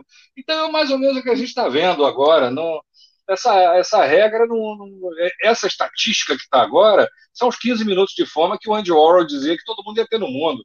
Então, os caras estão aproveitando isso, nós somos os maiores agora da Europa e tudo, mas isso não é. Essa, essa ser primeiro vai variar de país para país, dependendo do que ele está vivendo naquele momento. Então, dependendo da legislação que, que o país adotou em termos de restrição, dependendo de para onde ele voa, então, não, não é uma, uma coisa. Mas deixa a Turquia curtir, deixa eles aproveitarem, deixa. Vamos, né? vamos botar em todas as manchetes que agora Istambul é o primeiro do mundo e tudo. Deixa os caras aproveitarem, porque não vai durar muito tempo e a gente sabe disso. É isso aí. Petri, gostaria de comentar mais alguma coisa? Não, isso daí, é, até aqui no, em Orlando, é, assim, para quem está acostumado aqui no aeroporto de Orlando, ver aquela, aquela movimentação intensa de, de, de, de é, do turismo, né? É, na, nas épocas áureas, antes de Covid, quando nós tínhamos o 80, 86 da, da TAM, que era o, o Guarulhos Orlando, né? Decolava uhum. 10 e meia da manhã e 9 e meia decolava o, o azul, né? Pousava-se aqui em, Orlando e logo nas, junto pousava dois jumbos da Virgin. Eu lembro. É, nossa, era assim, era a briga para quem chegar no gate primeiro, porque quem chegava no gate primeiro desembarcava. Ah, já chegou uma, uma, acontecer comigo uma vez e nós uh, ficamos na taxiway lá aguardando a vaga quando abriu a porta, o rapaz do, do, despacho fez um speech que nós iríamos ficar aproximadamente uma hora e quarenta é, esperando para desembarcar, porque desembarcou dois jumbos da, da Virgin lotados, né? E não estavam dando conta de, de fazer toda, toda o, o, a imigração de todo mundo. Mas hoje você vai no aeroporto, eu estive lá no, no final do ano para fazer aquele o finger uh, print lá para o Global Entry. E assim, cara, deprimente, cara. Você passa assim, o negócio tem nada, cara, nada, nada, nada. É uma coisa assim deprimente. Você vê a praça de alimentação, uh, só tem um ou dois negócios, o resto tudo fechado, as lojas fechadas, aquele, aquele negócio, assim, cara, você fica realmente preocupado. O aeroporto tá, assim, perto do que era, tá jogado às traças. Mas tem um detalhe, eles estão na obra do terminal novo, né, no setor norte, que, que fica lá perto de Lake, é, Lake Mary, uh, que é, desculpa, Lake Nona, Lake Nona, que é a, a localização lá, estão a todo vapor fazendo isso, que é uma coisa absurda aqui, né? Porque tudo bem que não tem momento, mas eles é, aproveitam esse momento agora, que não vai dar impactar em nada, e estão construindo, o dinheiro está lá, está jogando lá no negócio. Mas é isso aí. Ali, aliás, Petri, você sabia que já estão trabalhando no projeto de espaço porto ou de, é, da, no aeroporto de Orlando? É, eu fiz, já faz, acho que uns Vai, dois. SpaceX? Não, fez, é, no é, o Pamplona, eu fiz acho que faz uns três anos um curso da Amber Riddle online, que era de Airport Design, e o professor, o mestre responsável pela matéria, ele tá, está trabalhando no projeto de construir um terminal de espaço-porto no aeroporto de Orlando. Então, olha só como os, os americanos já pensam distantes, né, já para bem para frente. Né? Aqui a gente faz, por exemplo, no Brasil, ah, vou fazer um terminal que já, na, já nasce saturado. Né? Lá eles já estão pensando em espaço-porto, além do, da ampliação normal do, do aeroporto de Orlando. É interessante isso, é muito legal. O aeroporto de Orlando, é, assim, eu conheço Orlando de 15 anos para cá, né? Mas quem, quem conhece Orlando, de Pamplona, deve conhecer o, o Orlando muito, muito mais tempo que eu.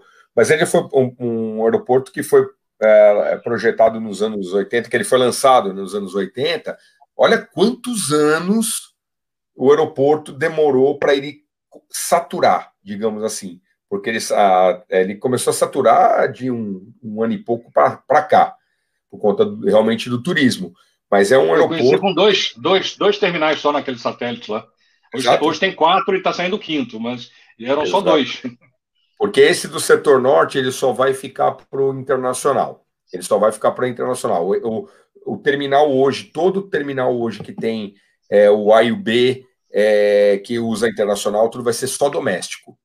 E acredito que a Orlando deva, deva passar o hub até de Miami, cara, para as conexões, viu? porque Miami está tá muito saturado, cara. Miami já também é grande, né? Mas assim, Miami Aqui, vai, aqui acredito que passe também. Perfeito. Olha, o Rafael mandou um cafezinho para o Capitão Bob, obrigado, Rafael Domingues, perguntando ah, como é que está a questão do combustível, etc. Olha, as empresas aéreas, falando eh, também pergunta de leasing, de, de outros aspectos, né? As empresas aéreas conseguiram entrar em acordo, né, com a, é, nesses pacotes todos de reestruturação.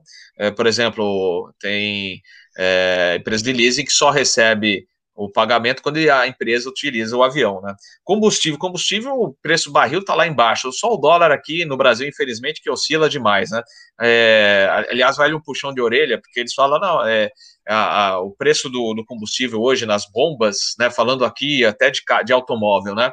É, é liberado, não existe aquele preço fixo, né, que a gente tinha antigamente. E eu moro hoje no Rio Grande do Sul. Eu acho absurdo, né, porque às vezes, mesmo quando o dólar está baixando, ah, tudo bem, o barril é comprado fora tal, mas é, a oscilação é totalmente irregular. Né? Você tem uma semana hoje, é, eu já estou encontrando combustível, gente, R$ 4,90 o litro aqui, né, de gasolina comum. Né?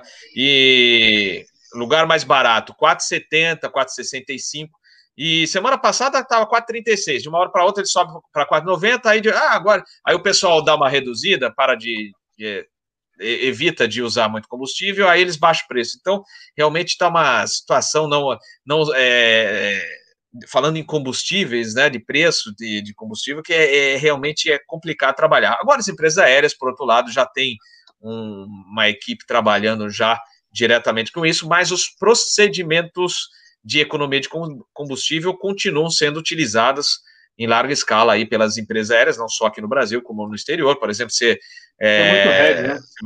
É, você vai é, tá, decolar da cabeceira 27, por exemplo. Só um exemplo, em Guarulhos, você não vai taxando com os dois motores ligados, vai com um só, pousa, desliga um.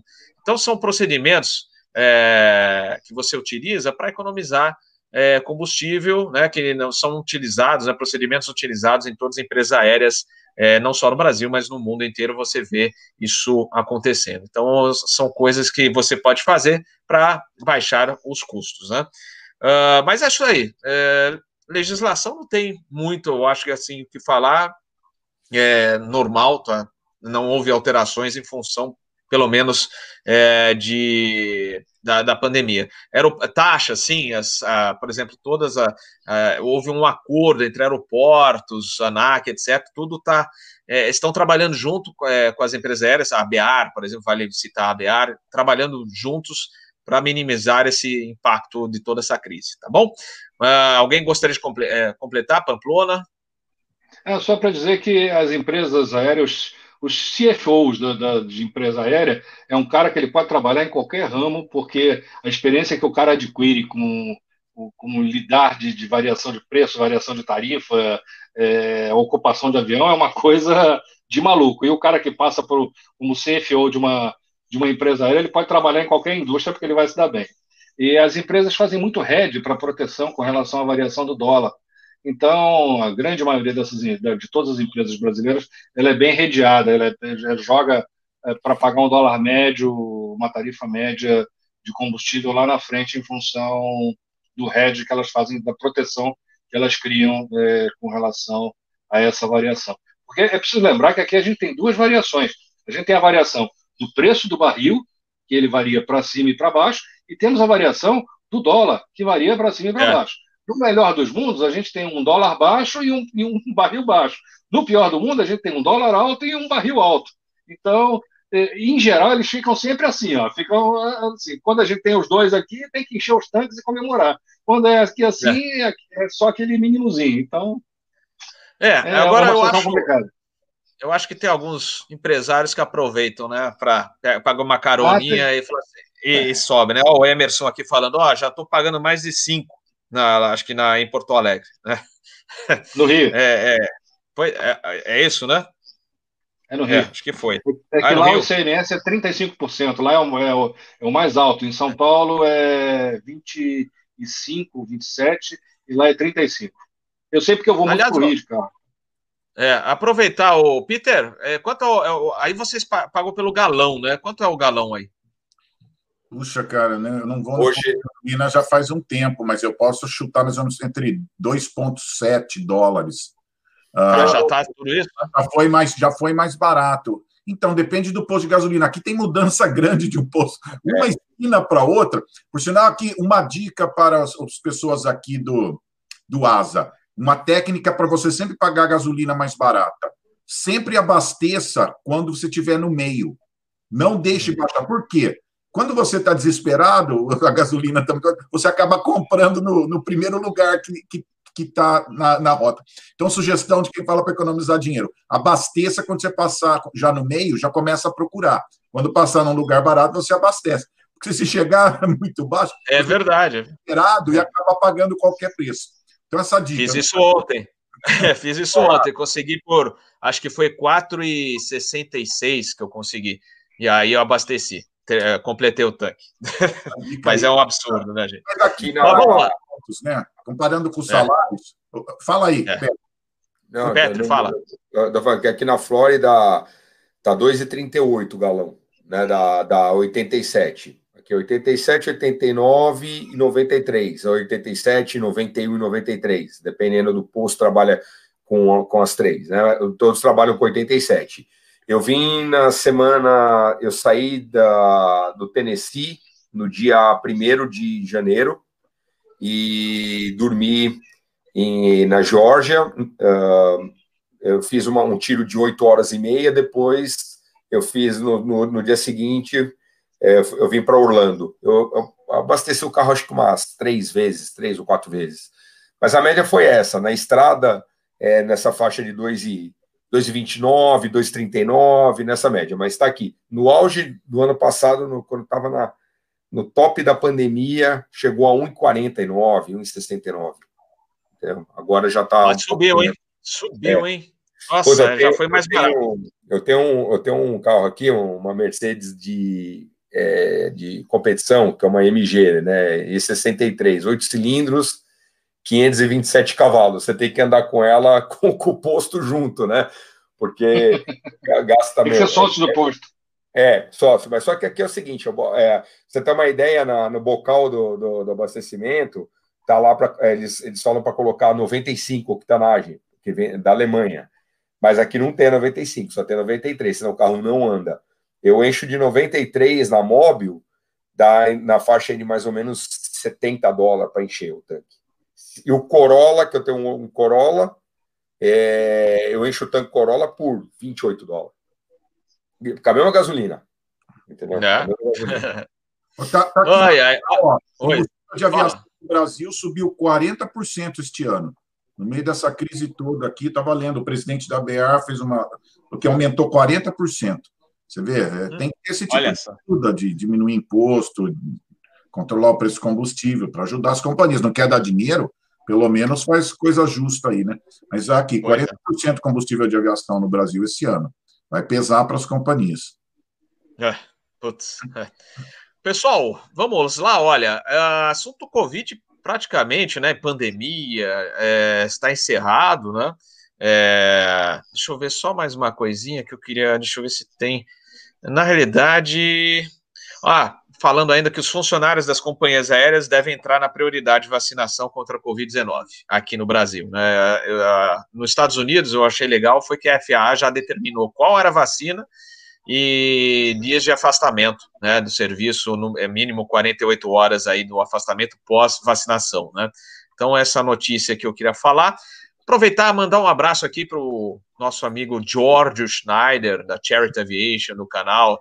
Cara, melhoras, viu? Ele é colega aí do voo, pegou Covid e tá ainda afastado. Melhoras para você. Ó, força, hein? Não vai, não estrega não, hein? Pitch up, ó, vamos, toga e vamos lá, vamos que vamos. Uh, olha, recebi um recado importante. Minha esposa falando que o jantar está pronto. então, uh, é, eu vou ler. Aquelazinha de frango que estava girando. Eu, ah, ele, ah, Pamplona ficou com vontade. Já, já falei que, o que, que ia ter de janta. Né, vai ter uma cervejinha também, então é, é isso mesmo, é isso aí, já está pronto. Ela avisou aqui, ó, via WhatsApp, ó, tá pronto, tô, então não posso deixar passar muito. Então não vou esticar demais nas, nas notícias aqui que a gente vai, vai comentar, até porque né, o, é, o horário também já está passando um pouquinho aqui do nosso horário, mas eu acho que o nosso bate-papo está super show de bola, pessoal. Gostando aí de interagir também com o pessoal do, do chat. Uh, falando da Lufthansa, é, que vai operar também essas é, é, operações especiais, né, em função é, de pandemia. A gente teve o voo da SAS dos 50, né, entre Copenhague e Guarulhos, vai ter outro voo ainda. E a Lufthansa vai fazer um voo que pode, deve ser um voo mais longo dela, é, justamente para ir de, de Frankfurt, né, é, para as Ilhas Falkland, né? não, Hamburgo, Hamburgo para as Ilhas Falkland ou as Ilhas Malvinas, né? Como as Falklands é lá, lá para os ingleses, né? As Malvinas para os argentinos, né? Sempre teve essa disputa aí. Vai ser com a 350. Então eles devem fazer um voo especial aí. Uh, que mais que a gente quer comentar também? A GoLog, que passa a oferecer envio de encomenda com entrega no mesmo dia. Uh, é de se esperar também, né? Uh, justamente em função né, da, do aumento de cargas, né, de, de remessas expressas, o é, e-commerce, então é, realmente a gente vê é, essa movimentação bem maior. Uh, falando também do Barione, né? O Barione, que foi presidente, né? Vice-presidente na, na, área de. É, foi lá na Gol, né? Uh, e também é, esteve na TAM, e agora começando aí na aviação executiva com uma empresa. É, abrindo essa empresa junto com é, o Marcos, né? O, Mar Marcos Amaro, que é, é um dos filhos do Rolim Amaro, o fundador da, da TAN, né? E ele, inclusive, conversou comigo é, essa semana por telefone. Até perguntei se ele não gostaria de, de repente, entrar aqui para a gente faz, falar, né? Falar, é, fazer algum bate-papo extra, né? Ele falou: olha, deixa uh, as coisas é, evoluírem, né? E a gente vai fazer um bate-papo especial aí sobre essa empresa é, para prestar serviço né, para diversos operadores, né, aquela. É, como é que a gente fala? É, a gente tem um outro nome aqui no, no Brasil, né? É, né? Propriedade compartilhada. Uhum. Além de FBO, a propriedade compartilhada. É, então, por exemplo, diversos é, empresários ou empresas compartilhando uma mesma aeronave, então eles devem começar a, em breve a, essa operação da, né, com essa nova empresa, né? É Deixa eu moldes, ver se... É os moldes é. da NetJet aqui nos Estados Unidos. Isso, é isso. É inspirada nela, inclusive. Ah, exato, inspirada nela. É, e... isso aí. Assim. Então, é, são as novidades aí da, da parte de aviação executiva. Deixa eu ver aqui. Eu estava tentando abrir mais uma coisa aqui. Ah, e falando da Boeing também, que está fechando justamente né, com esse aumento de carga, é, possibilidade aí de conversão de aeronaves 737NG em cargueiros com 150, pelo menos, né? O Peter vai trazer esses números é, atualizados, né? Da, com venda de é, ou, ou transformação de aviões em cargueiros, e a Airbus, por outro lado, aumentando a linha de produção do A320 New. É, isso não tem nada a ver com carga, mas é uma boa expectativa, né? Voltando a aumentar a linha de produção, passando aí para é, mais de 40 unidades aí por mês, e do A220, que é o C-Series, né? Da Bombardier, é, é, que é agora chama A220, eles também aumentando a linha é, de montagem do A220. Vou passar então para o pessoal comentar essas notícias, se alguém quiser dar um destaque maior, é, fique à vontade, começando pelo Pamplona. Não, vamos começar é, pela parte do, do voo da Lufthansa aí, para Port Moresby, lá nas Ilhas Falkland ou Malvinas, né? Eu, como sou uhum. sul-americano, prefiro chamar de Malvinas, apesar de não de haver um conflito ali de interesses bastante grande. Esse voo é um voo interessante porque houve uma inscrição de tripulante, porque por ser um voo inédito, e tripulante a gente sabe que gosta de fazer coisas diferentes, né, daquilo que a gente faz é, no dia a dia. Então, mais de 600 tripulantes da Lufthansa se candidataram para fazer esse voo. Então, é um voo, apesar de complexo e complicado, porque todos os tripulantes tiveram que ficar 14 dias em casa e de resguardo para poder fazer esse voo, porque é, tese, lá as ilhas Falklands são ilhas se não pode entrar ninguém, não pode sair ninguém. Mas, enfim, deve ser um vírus bem sacana, porque ele deve viajar de barco, de, de coisa, sei lá. Enfim.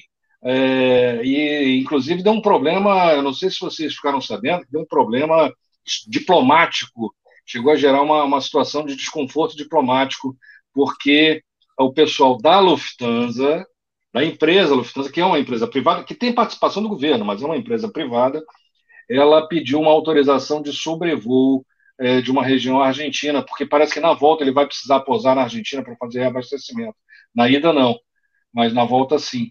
E aí eles, é, quando apresentaram o plano de voo, apresentaram como Ilhas Falkland. E aí o general argentino lá da Força Aérea, ele ficou enlouquecido é, achou que era um desrespeito e entendia, inclusive, que aquele era uma posição do governo da Alemanha reconhecendo a soberania é, da Inglaterra sobre o, aquele território. E aí criou-se aquele mal-estar, o governo, o chanceler da Alemanha teve que vir a público dizer que não era bem assim, e que aquilo não representava a posição do governo, que a Lufthansa era uma empresa privada e que não se metia no, no, business dela, né?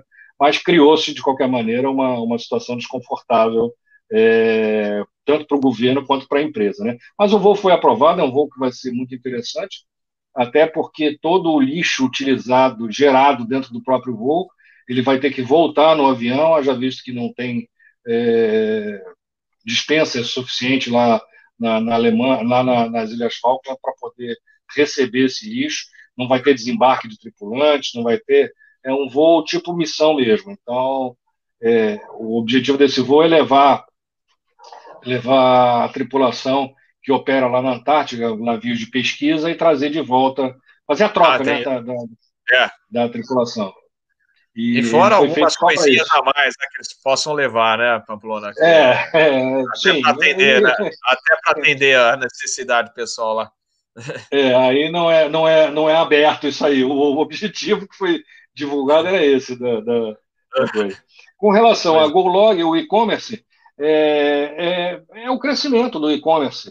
E, e, a GoLog ela teve que se adaptar, ela teve que é, melhorar a sua entrega a, é, em termos de rapidez, até porque o e-commerce cresceu tanto que você ficar com a mercadoria no teu depósito durante três, quatro dias é muito trabalhoso e você gera mais custos em termos de segurança e ocupa espaço e você acaba tendo que ter um espaço maior. Então, você melhorar a sua logística de entrega faz com que isso não só agrade ao cliente, mas que também você fique menos tempo com a, com a mercadoria. Você ficando menos tempo com a mercadoria, é menos chance de haver dano à mercadoria, é menos chance de haver desvio, é menos investimento em segurança. Então, é, é um, é um ganha, como diz o Peter, é um ganha-ganha. É bom para o cliente e é bom para a empresa também. Né? Com relação ao, ao Marcos Amaro, lá da NetJet, é inspirado na NetJet, que é fazer uma propriedade compartilhada, é uma tendência que já vem se acentuando há bastante tempo em função do custo de manutenção de um avião e a utilização que é dada para ele. Se você não utiliza aquele avião com uma frequência muito grande durante a semana inteira, eu conheço empresas que fazem é, a sua aviação executiva é, faz daquilo um braço empresarial e a utilização são vários executivos voando durante a semana inteira. Mas tem outros não, que o cara utiliza o avião eventualmente porque ele tem um negócio em São Paulo e vai visitar a empresa em Manaus, ou vai fechar um negócio na Bahia, mas e aí chega no fim de semana ele eventualmente vai lá para Paraty ou Angra e volta. Então, essa utilização não comporta mais o custo do, da manutenção de um jato, ou mesmo um, um turbo-hélice de alta performance. Então, esse compartilhamento é uma, é uma tendência, e é, é, algo meio Airbnb, quer dizer, toda essa onda que vem de, de, de compartilhamento de carros, de compartilhamento de apartamentos, de compartilhamento de, de que é o, o timeshare já existe aí nos Estados Unidos há muito tempo, né? É, é aqui no Brasil ainda está engatinhando o timeshare de, de imóveis, é, mas é, é, uma tendência mundial. O compartilhamento é uma de tudo, é uma tendência mundial. Né? Inclusive, é, mais sustentável, tem uma sustentabilidade ecológica melhor, porque você tem menos equipamentos e, enfim, consome menos. Com relação ao último assunto, que era o 737 cargo, é, também vem na esteira do, do aumento do e-commerce. A, a Boeing já tem uma tradição em aviões de cargo bastante grandes. É, os, os, aviões todos da Boeing foram desenhados já com a versão cargo, todos eles as adaptações são muito pequenas. A Airbus agora está começando nesse, nesse segmento, com alguns primeiros 320, 321 cargueiros, mas como eles não foram originalmente designados é, para ter essa função, então eles tiveram que fazer um reforço de piso, uma série de coisas. O, o não me espanta essa, essa aceitação do 737. A gente está vendo aí a Amazon crescendo muito grande, aqui no Brasil a Melia, Mercado Livre, e é uma tendência mundial o aumento de carga. Eu acho que ela veio para ficar e, não retroage mais. Foi o meu? Oi, ô Pamplona, desculpe, acho que o meu, o meu Wi-Fi caiu aqui, eu não, não sei você havia travado, não sei se... Ah, eu estava vendo... Okay. Uhum. Normalizou agora, desculpe. É. Então, Mas é tá, é isso olha, aí. Então, é... eu acho que é uma ó, tendência que veio para ficar essa mesmo, do e-commerce é o, o, falando lá do, da operação também da, da empresa lá, aqueles do, do Barione e do Marcos, né? É, que eles também parece pretendem ter base no exterior. É, fractional ownership, como é conhecido né, na, na no termo é, americano, né, do estrangeiro, dessa propriedade compartilhada, como a gente é, fala, né? E o Richard Adam Adams Jr., grande Richard. Lembrando que o voo da Lufthansa do A350 deve acontecer dia 1 de fevereiro. Tem mais uma noticiazinha antes de passar para o Petri e para o Peter, só que eu esqueci de mencionar também né, no meio de todas essas é, manchetes que a gente é, citou. Da, por 500 milhões de euros, Ibéria comprou a Air Europa. É um, é um negócio que já estava sendo finalizado, né? Então parece que é, acabou já agora bateram o martelo e já foi fechado isso aí, né? É ruim que é, a gente na, aqui na concorrência, né, da uh, nessa ligação, né? Lógico que agora a gente está num, num, momento fora da, da rotina, né? Mas é sempre bom ter outras opções e, e o passageiro, por exemplo, tinha diversas opções para ir para a Espanha e uma delas é, era a Europa, agora pertence à Ibéria tá bom? Bom, é, gostaria de falar também desse, desse negócio, Pamplona, senão eu já passo para o Petra e depois o Peter pode finalizar. Não, só uma curiosidade, que o negócio estava sendo fechado por um determinado valor, aí veio... Eles já vinham antes da, da, da Covid negociando, e ele ia ser uhum. fechado por um determinado valor. Depois que entrou a, a crise aí do, do vírus, eles estão ah, fechando foi. pela metade do preço. É, foi. Então, foi. A Ibéria se deu bem no negócio, porque ela ia pagar, digamos, sei lá, um bilhão de euros, está pagando 500 milhões de euros. Então, é. caiu no colo dela de graça. Só isso. É isso aí. Petri. É, o Pamplona já, já deu a, a, a aula completa. Agora, complementando, realmente o, essa máquina, né, cara, que foi feito esse voo aí da, da, da Lufthansa, aí, esse A350 mil, é um negócio de louco, né? Primeiro que o avião é um, é um espetáculo, né? Aliás, é, de, de, é, vou até comentar aqui o seguinte: eu fui de 330 neo para o Brasil e fui voltei. Que máquina também, viu? Olha, vou te falar que, olha, nada contra o, assim, a, a, o nível de ruído em comparação ao 777 é absurdamente diferente. Eu fui, dessa vez eu fui de executiva, né? Mas eu também tinha ido de executiva de América. É, você deitado no, no, o nível, a vibração que tem o, o 777 perto do 330 é quase zero, você não sente nada. Nem na partida, você fala, não, já deu partida. Então, e o, o, é um avião excelente. Ah, também a umidade relativa dele também é muito boa. É um avião também que não, que não te deixa é, com aquela sensação de, de, de é seco, né? Tem, mas muito bom. É, parabéns lá esse avião aí, cara. Muito, muito legal. É, 737, é, cargo. É legal que, que quanto mais quanto mais 737 tem para mim é melhor, porque também vem do curso 737, que tem que ver, o pessoal agora começou a procurar novamente, e agora tem um negócio que até vou passar para o Peter depois, o Peter deve saber. Vai ter agora na, no lance de e-commerce, vai ter um, uma, uma concorrência agora, que a Walmart vai, é, vai, faz, vai se unir com a Target. E hoje, se não me falha a memória, são cerca de 138 warehouses que a, a Amazon tem ó, entre, os, entre os estados aqui nos Estados Unidos. E uh, o Walmart e, e a Target tem cerca de 600, somando-se as duas, né? Eles vão concorrer com a, com a Amazon vai bater o preço e eles vão entregar em até duas horas. Caraca. Então, o cara vai comprar na Amazon, ele chega, entra no site da, do Walmart, ele vai bater o preço, ele fala, quando que te entrega do, do Amazon? Ah, amanhã, ah, hoje à noite, daqui duas horas tá na tua porta. Aí vai ser uma briga acirrada, porque o, o homem lá não vai ficar para trás, não. Então, isso daí vai aquecer bastante também o mercado. Agora Muito o Peter bom. complementa aí.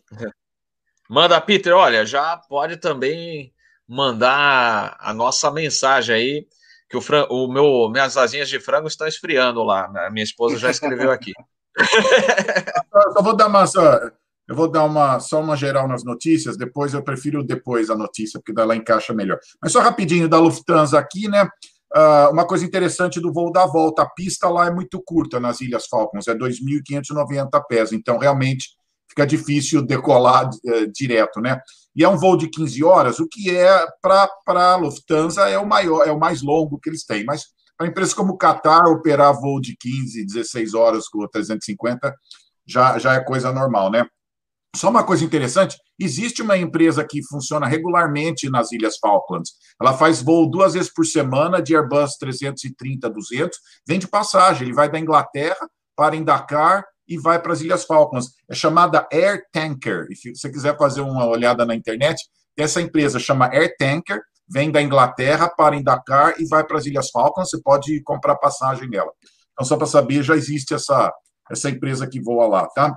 E, Peter, Peter é, a Latam também estava operando voo antes da crise. É, saía de Guarulhos e chegava até as Falklands. Com, acho que era com 767, inclusive.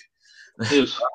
É? é. E é. mais? Do, do Boeing 737, né? São 150 convertidos. Eles estão sendo vendidos para as companhias de leasing, né? Não tem clientes ainda, né? São as companhias de leasing. Mas essa vai ser uma mudança grande aí de querer competir com navio até, né? Falar, ó, vamos começar a usar avião. Por quê? Os produtos estão ficando menores e mais caros.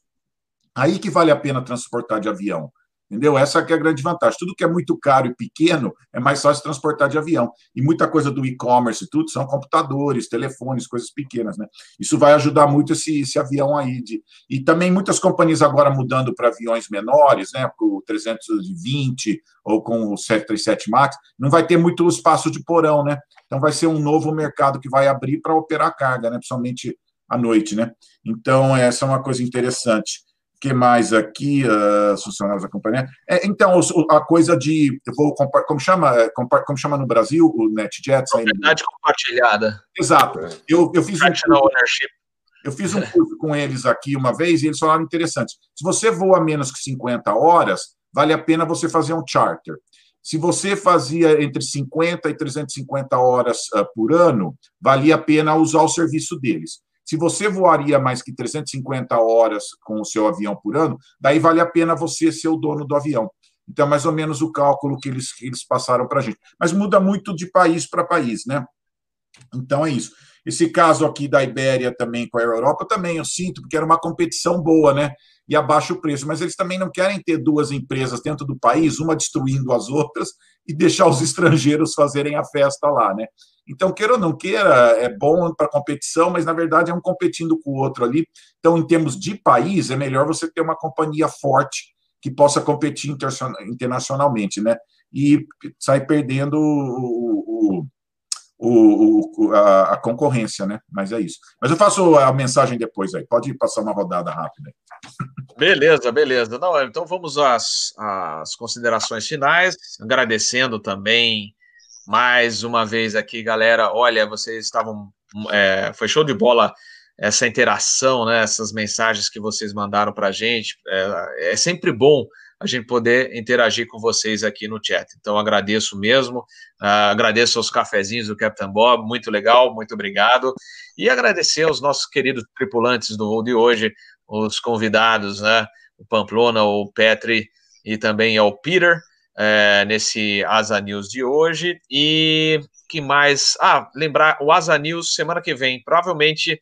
Peter, já anota aí. É sexta-feira, sete horas da noite, que domingo eu estarei voando, então não vou conseguir fazer é, a live no domingo, tá? É, na outra semana, Captain Bob entra de férias, aí a gente vai regularizar um pouco né, a nossa programação, porque eu estarei mais tranquilo, tá? É, então, só lembrando, programação terça-feira, em princípio, 10 da manhã, se o Berenstein, o Eduardo Berenstein não for acionado, a gente vai fazer um update do acidente 737. E aí, na quinta, às três da tarde, nós teremos o Lupoli, que ele foi o investigador do acidente do Air France 447 pelo CENIPA. Ele vai estar tá aqui para bater um papo, falar, comentar um pouquinho mais sobre essa investigação. A gente já fez uma live muito tempo atrás sobre o 447, mas ele vai contar um pouquinho da experiência dele é, sobre esse acidente. E na sexta-feira é o nosso Asa News. Beleza, pessoal? Então vamos lá, agradecimentos iniciais aqui, passando pelo Pamplona, o Petre e o Peter na nossa despedida aqui de hoje do Asa News. Pamplona. Ah, não, agradecer o pessoal, foi uma live excelente, muita participação do pessoal do chat, obrigado. E a gente pesca aqui o que, o que é possível. Se alguém não ficou é, com a resposta aí é, apropriada, a gente pede desculpas. É, muita coisa acontecendo ao mesmo tempo. Mas é, eu queria, sem usurpar o papel do Peter, não tenho essa vocação, é, não tenho nem essa capacidade e nem pretendo ter porque ele é um cara realmente outstanding, fora do comum. Mas dizer que a gente precisa ter um pouco mais de paciência, a gente precisa segurar um pouquinho mais, entender que a situação nesse momento é uma situação muito crítica e se a gente tiver um pouco mais de paciência, quem puder, naturalmente, quem não puder, que, que, continue trabalhando, que continue gerando, que continue fazendo. Mas segura a onda da, da, da balada, segura a onda da, da, da, praia, segura a onda um pouquinho da festa, é, vamos ter um pouquinho mais de, de, de, de reclusão para que a gente possa conseguir superar essas, esse momento triste, esse momento difícil que a gente está vivendo aí. Valeu? Obrigado, pessoal. Obrigado, Bob, pela oportunidade. Petri, um prazer interagir contigo. Peter, é, sempre é uma lição, sempre você muito muito bacana, sempre vindo com alguma coisa interessante, alguma novidade, e eu estou aqui ansioso para guardar a sua mensagem. Petri. Show de bola, show de bola. Petri. Oh, mais uma vez, Bob, obrigado. É sempre bom estar aqui com vocês. Obrigado, Pamplona e Peter Beyond aí pela paciência. É, eu sempre digo que, assim, eu tô, também sou um cara muito otimista. É, a, a pandemia, só voltando um pouquinho, a pandemia, ela me deu uma oportunidade de, de, de, de mexer com um negócio que é, tava, era um projeto que acabou na pandemia, virou o meu principal business aqui no, nos Estados Unidos. Graças a Deus, é, nós estamos, minha empresa está tendo, assim, sucesso que nós temos é de ter, de estar podendo tra trazer os colegas aqui e fazer por eles o que não fizeram pela gente, por mim também principalmente. Ou seja, uh, fiz um levantamento rápido aqui na sexta-feira, trouxe 48 pilotos desde a, da, de 1 de julho até agora 31 de dezembro, em plena pandemia, para fazer treinamento aqui, é bastante gente, 46 pilotos, tá? E todos eles saíram daqui satisfeitos, é, com, com o sonho realizado, com tudo, tudo andando. Então, eu sou um cara que tem esse otimismo. Eu sempre falo, não deixe agora para a última hora. É, tudo que vocês queiram fazer, é, não, não deixa as coisas é, chegarem no nível que chegou. Muita gente perdeu carteira porque não é, venceu a, o time e agora hoje uh, tem a oportunidade de fazer agora com mais calma, com, com planejamento, tá? Obrigado a todos aí, um excelente final de domingo e estou aí para quando precisar. Obrigado também a todos os amigos aí do, do chat aí, que também foi muito produtivo também. Valeu mesmo. Valeu, Petri, valeu. Parabéns aí pelo trabalho. Mandando um abraço aqui para o tiozão, que acabou de postar lá, estava curtindo aí a nossa live de hoje. Grande abraço, tio, bons voos aí. E vamos então agora ao nosso querido Peter Biondi com sua mensagem para encerrar o Asa News dessa, desse final de semana. Bom, uh, eu, tive, tive, uma historinha interessante que aconteceu aí. Eu estava uh, trabalhando com uma organização, estava sofrendo com umas coisas lá, né? Eu fiquei pensando, será que eu falo com o diretor para pedir ajuda tal? E eu estava ali debatendo, daí eu tava, fiz uma oração, falei, ai meu Deus, me ajuda, o que, que eu faço? E eu estava andando no corredor, passei em frente à sala desse diretor, tinha uma plaquinha assim, é normal pedir ajuda, né? É, it's okay to ask for help, né? E eu falei assim, puxa vida, eu acho que é uma resposta aqui que eu devo conversar com ele e pedir ajuda, né? Qual é a chance de ter uma plaquinha dessa? Eu entrei lá, né, e ele me ajudou, até ficou contente de eu ter procurado ajuda, né? Então, minha mensagem de hoje, tem muita gente sofrendo sozinho aqui, né? Pensando assim, ah, não vou falar para ninguém que está difícil, ah, vou ser um sofredor solitário, né? Então, na vida, ninguém vence sozinho, ninguém eh, faz tudo uh, sozinho. E eu lembro o presidente da Delta outro dia falando, ele tem um mentor, ele tem 60 anos, muitos anos de experiência. Até hoje ele vai atrás de pessoas para ajudas, pessoas com quem ele gosta de conversar, que tem sabedoria, né? Então até hoje ele fala, não, preciso dos outros, né? Então tem que lembrar, por exemplo, até Jesus na Bíblia precisou de ajuda para carregar a cruz. Muita gente não sabe dessa história. Jesus estava carregando a cruz, estava pesado. Veio alguém para ajudar, esqueci o nome da pessoa, veio alguém para ajudá-lo. Até Jesus precisou de ajuda. Então, pessoal, é normal. Não seja aquele sofredor solitário, homem, às vezes, né? Não sabe fazer, não sabe, mas ele não fala para ninguém, ele não vai pedir ajuda, né? Então, uh, seja essa pessoa, divida a sua carga, acha amigos, está difícil agora no momento, Acha alguém para conversar, desabafar, não fica só também jogando tudo em cima da família, da sua esposa, do seu marido, né? Acha outras pessoas, tem gente que me liga, ó, oh, liguei aí só para desabafar, tô bravo aí com o governo. Eu fico aqui, ouço a pessoa e é gostoso, a gente dá risada, conversa. Então tá difícil para todo mundo. Mas olha, não, não fique aí achando que, que ó, ficar com vergonha de pedir ajuda para alguém, de falar que eu tô precisando desabafar um pouco. Não, desabafa, nós estamos aí. E também, por outro lado, seja essa pessoa para alguém. Tanta gente aí precisando desabafar um pouco, tá difícil, não tem com quem conversar.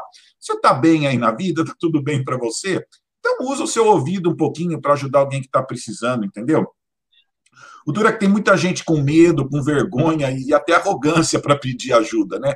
Ele não quer confessar que está difícil, que está tá chato, que estou muito em casa, que estou meio depressivo, entendeu? Então é muito importante esse momento, né? Se você está numa pior, acha alguém para conversar. Fala que está difícil mesmo, estou precisando de ajuda. E por outro lado, procure alguém que também está precisando de ajuda aí. Às vezes as pessoas não falam. Você às vezes eh, olha no rosto e fala assim: essa pessoa não está muito feliz, não, eu posso dizer. E eu faço muito isso com as pessoas, eu me ofereço para ajudar, entendeu? Então, esses dois lados da minha mensagem de hoje. Está difícil? Acha alguém, distribua sua carga, não fica carregando tudo isso com você sozinho. E por outro lado, está tudo bem com você, seja aquele que ajude os outros a carregar o peso, a carregar a cruz e passar pelas dificuldades. Né? Nós estamos aqui com, com o, o Jorge, né? Tá todo o time com ele aqui, já estamos mandando mensagem. Ele não está passando esse Covid sozinho, não. Ele está com esse suporte aí de um monte de pessoas aqui. Então, essa é a minha mensagem para hoje, tá? Se está difícil, acha ajuda, procure, seja humilde e acha pessoas para conversar. E se você está bem, seja você aquele que vai e ajude os outros, ouça aquele que está desempregado, passando um momento difícil, seja um, ouvido amigo.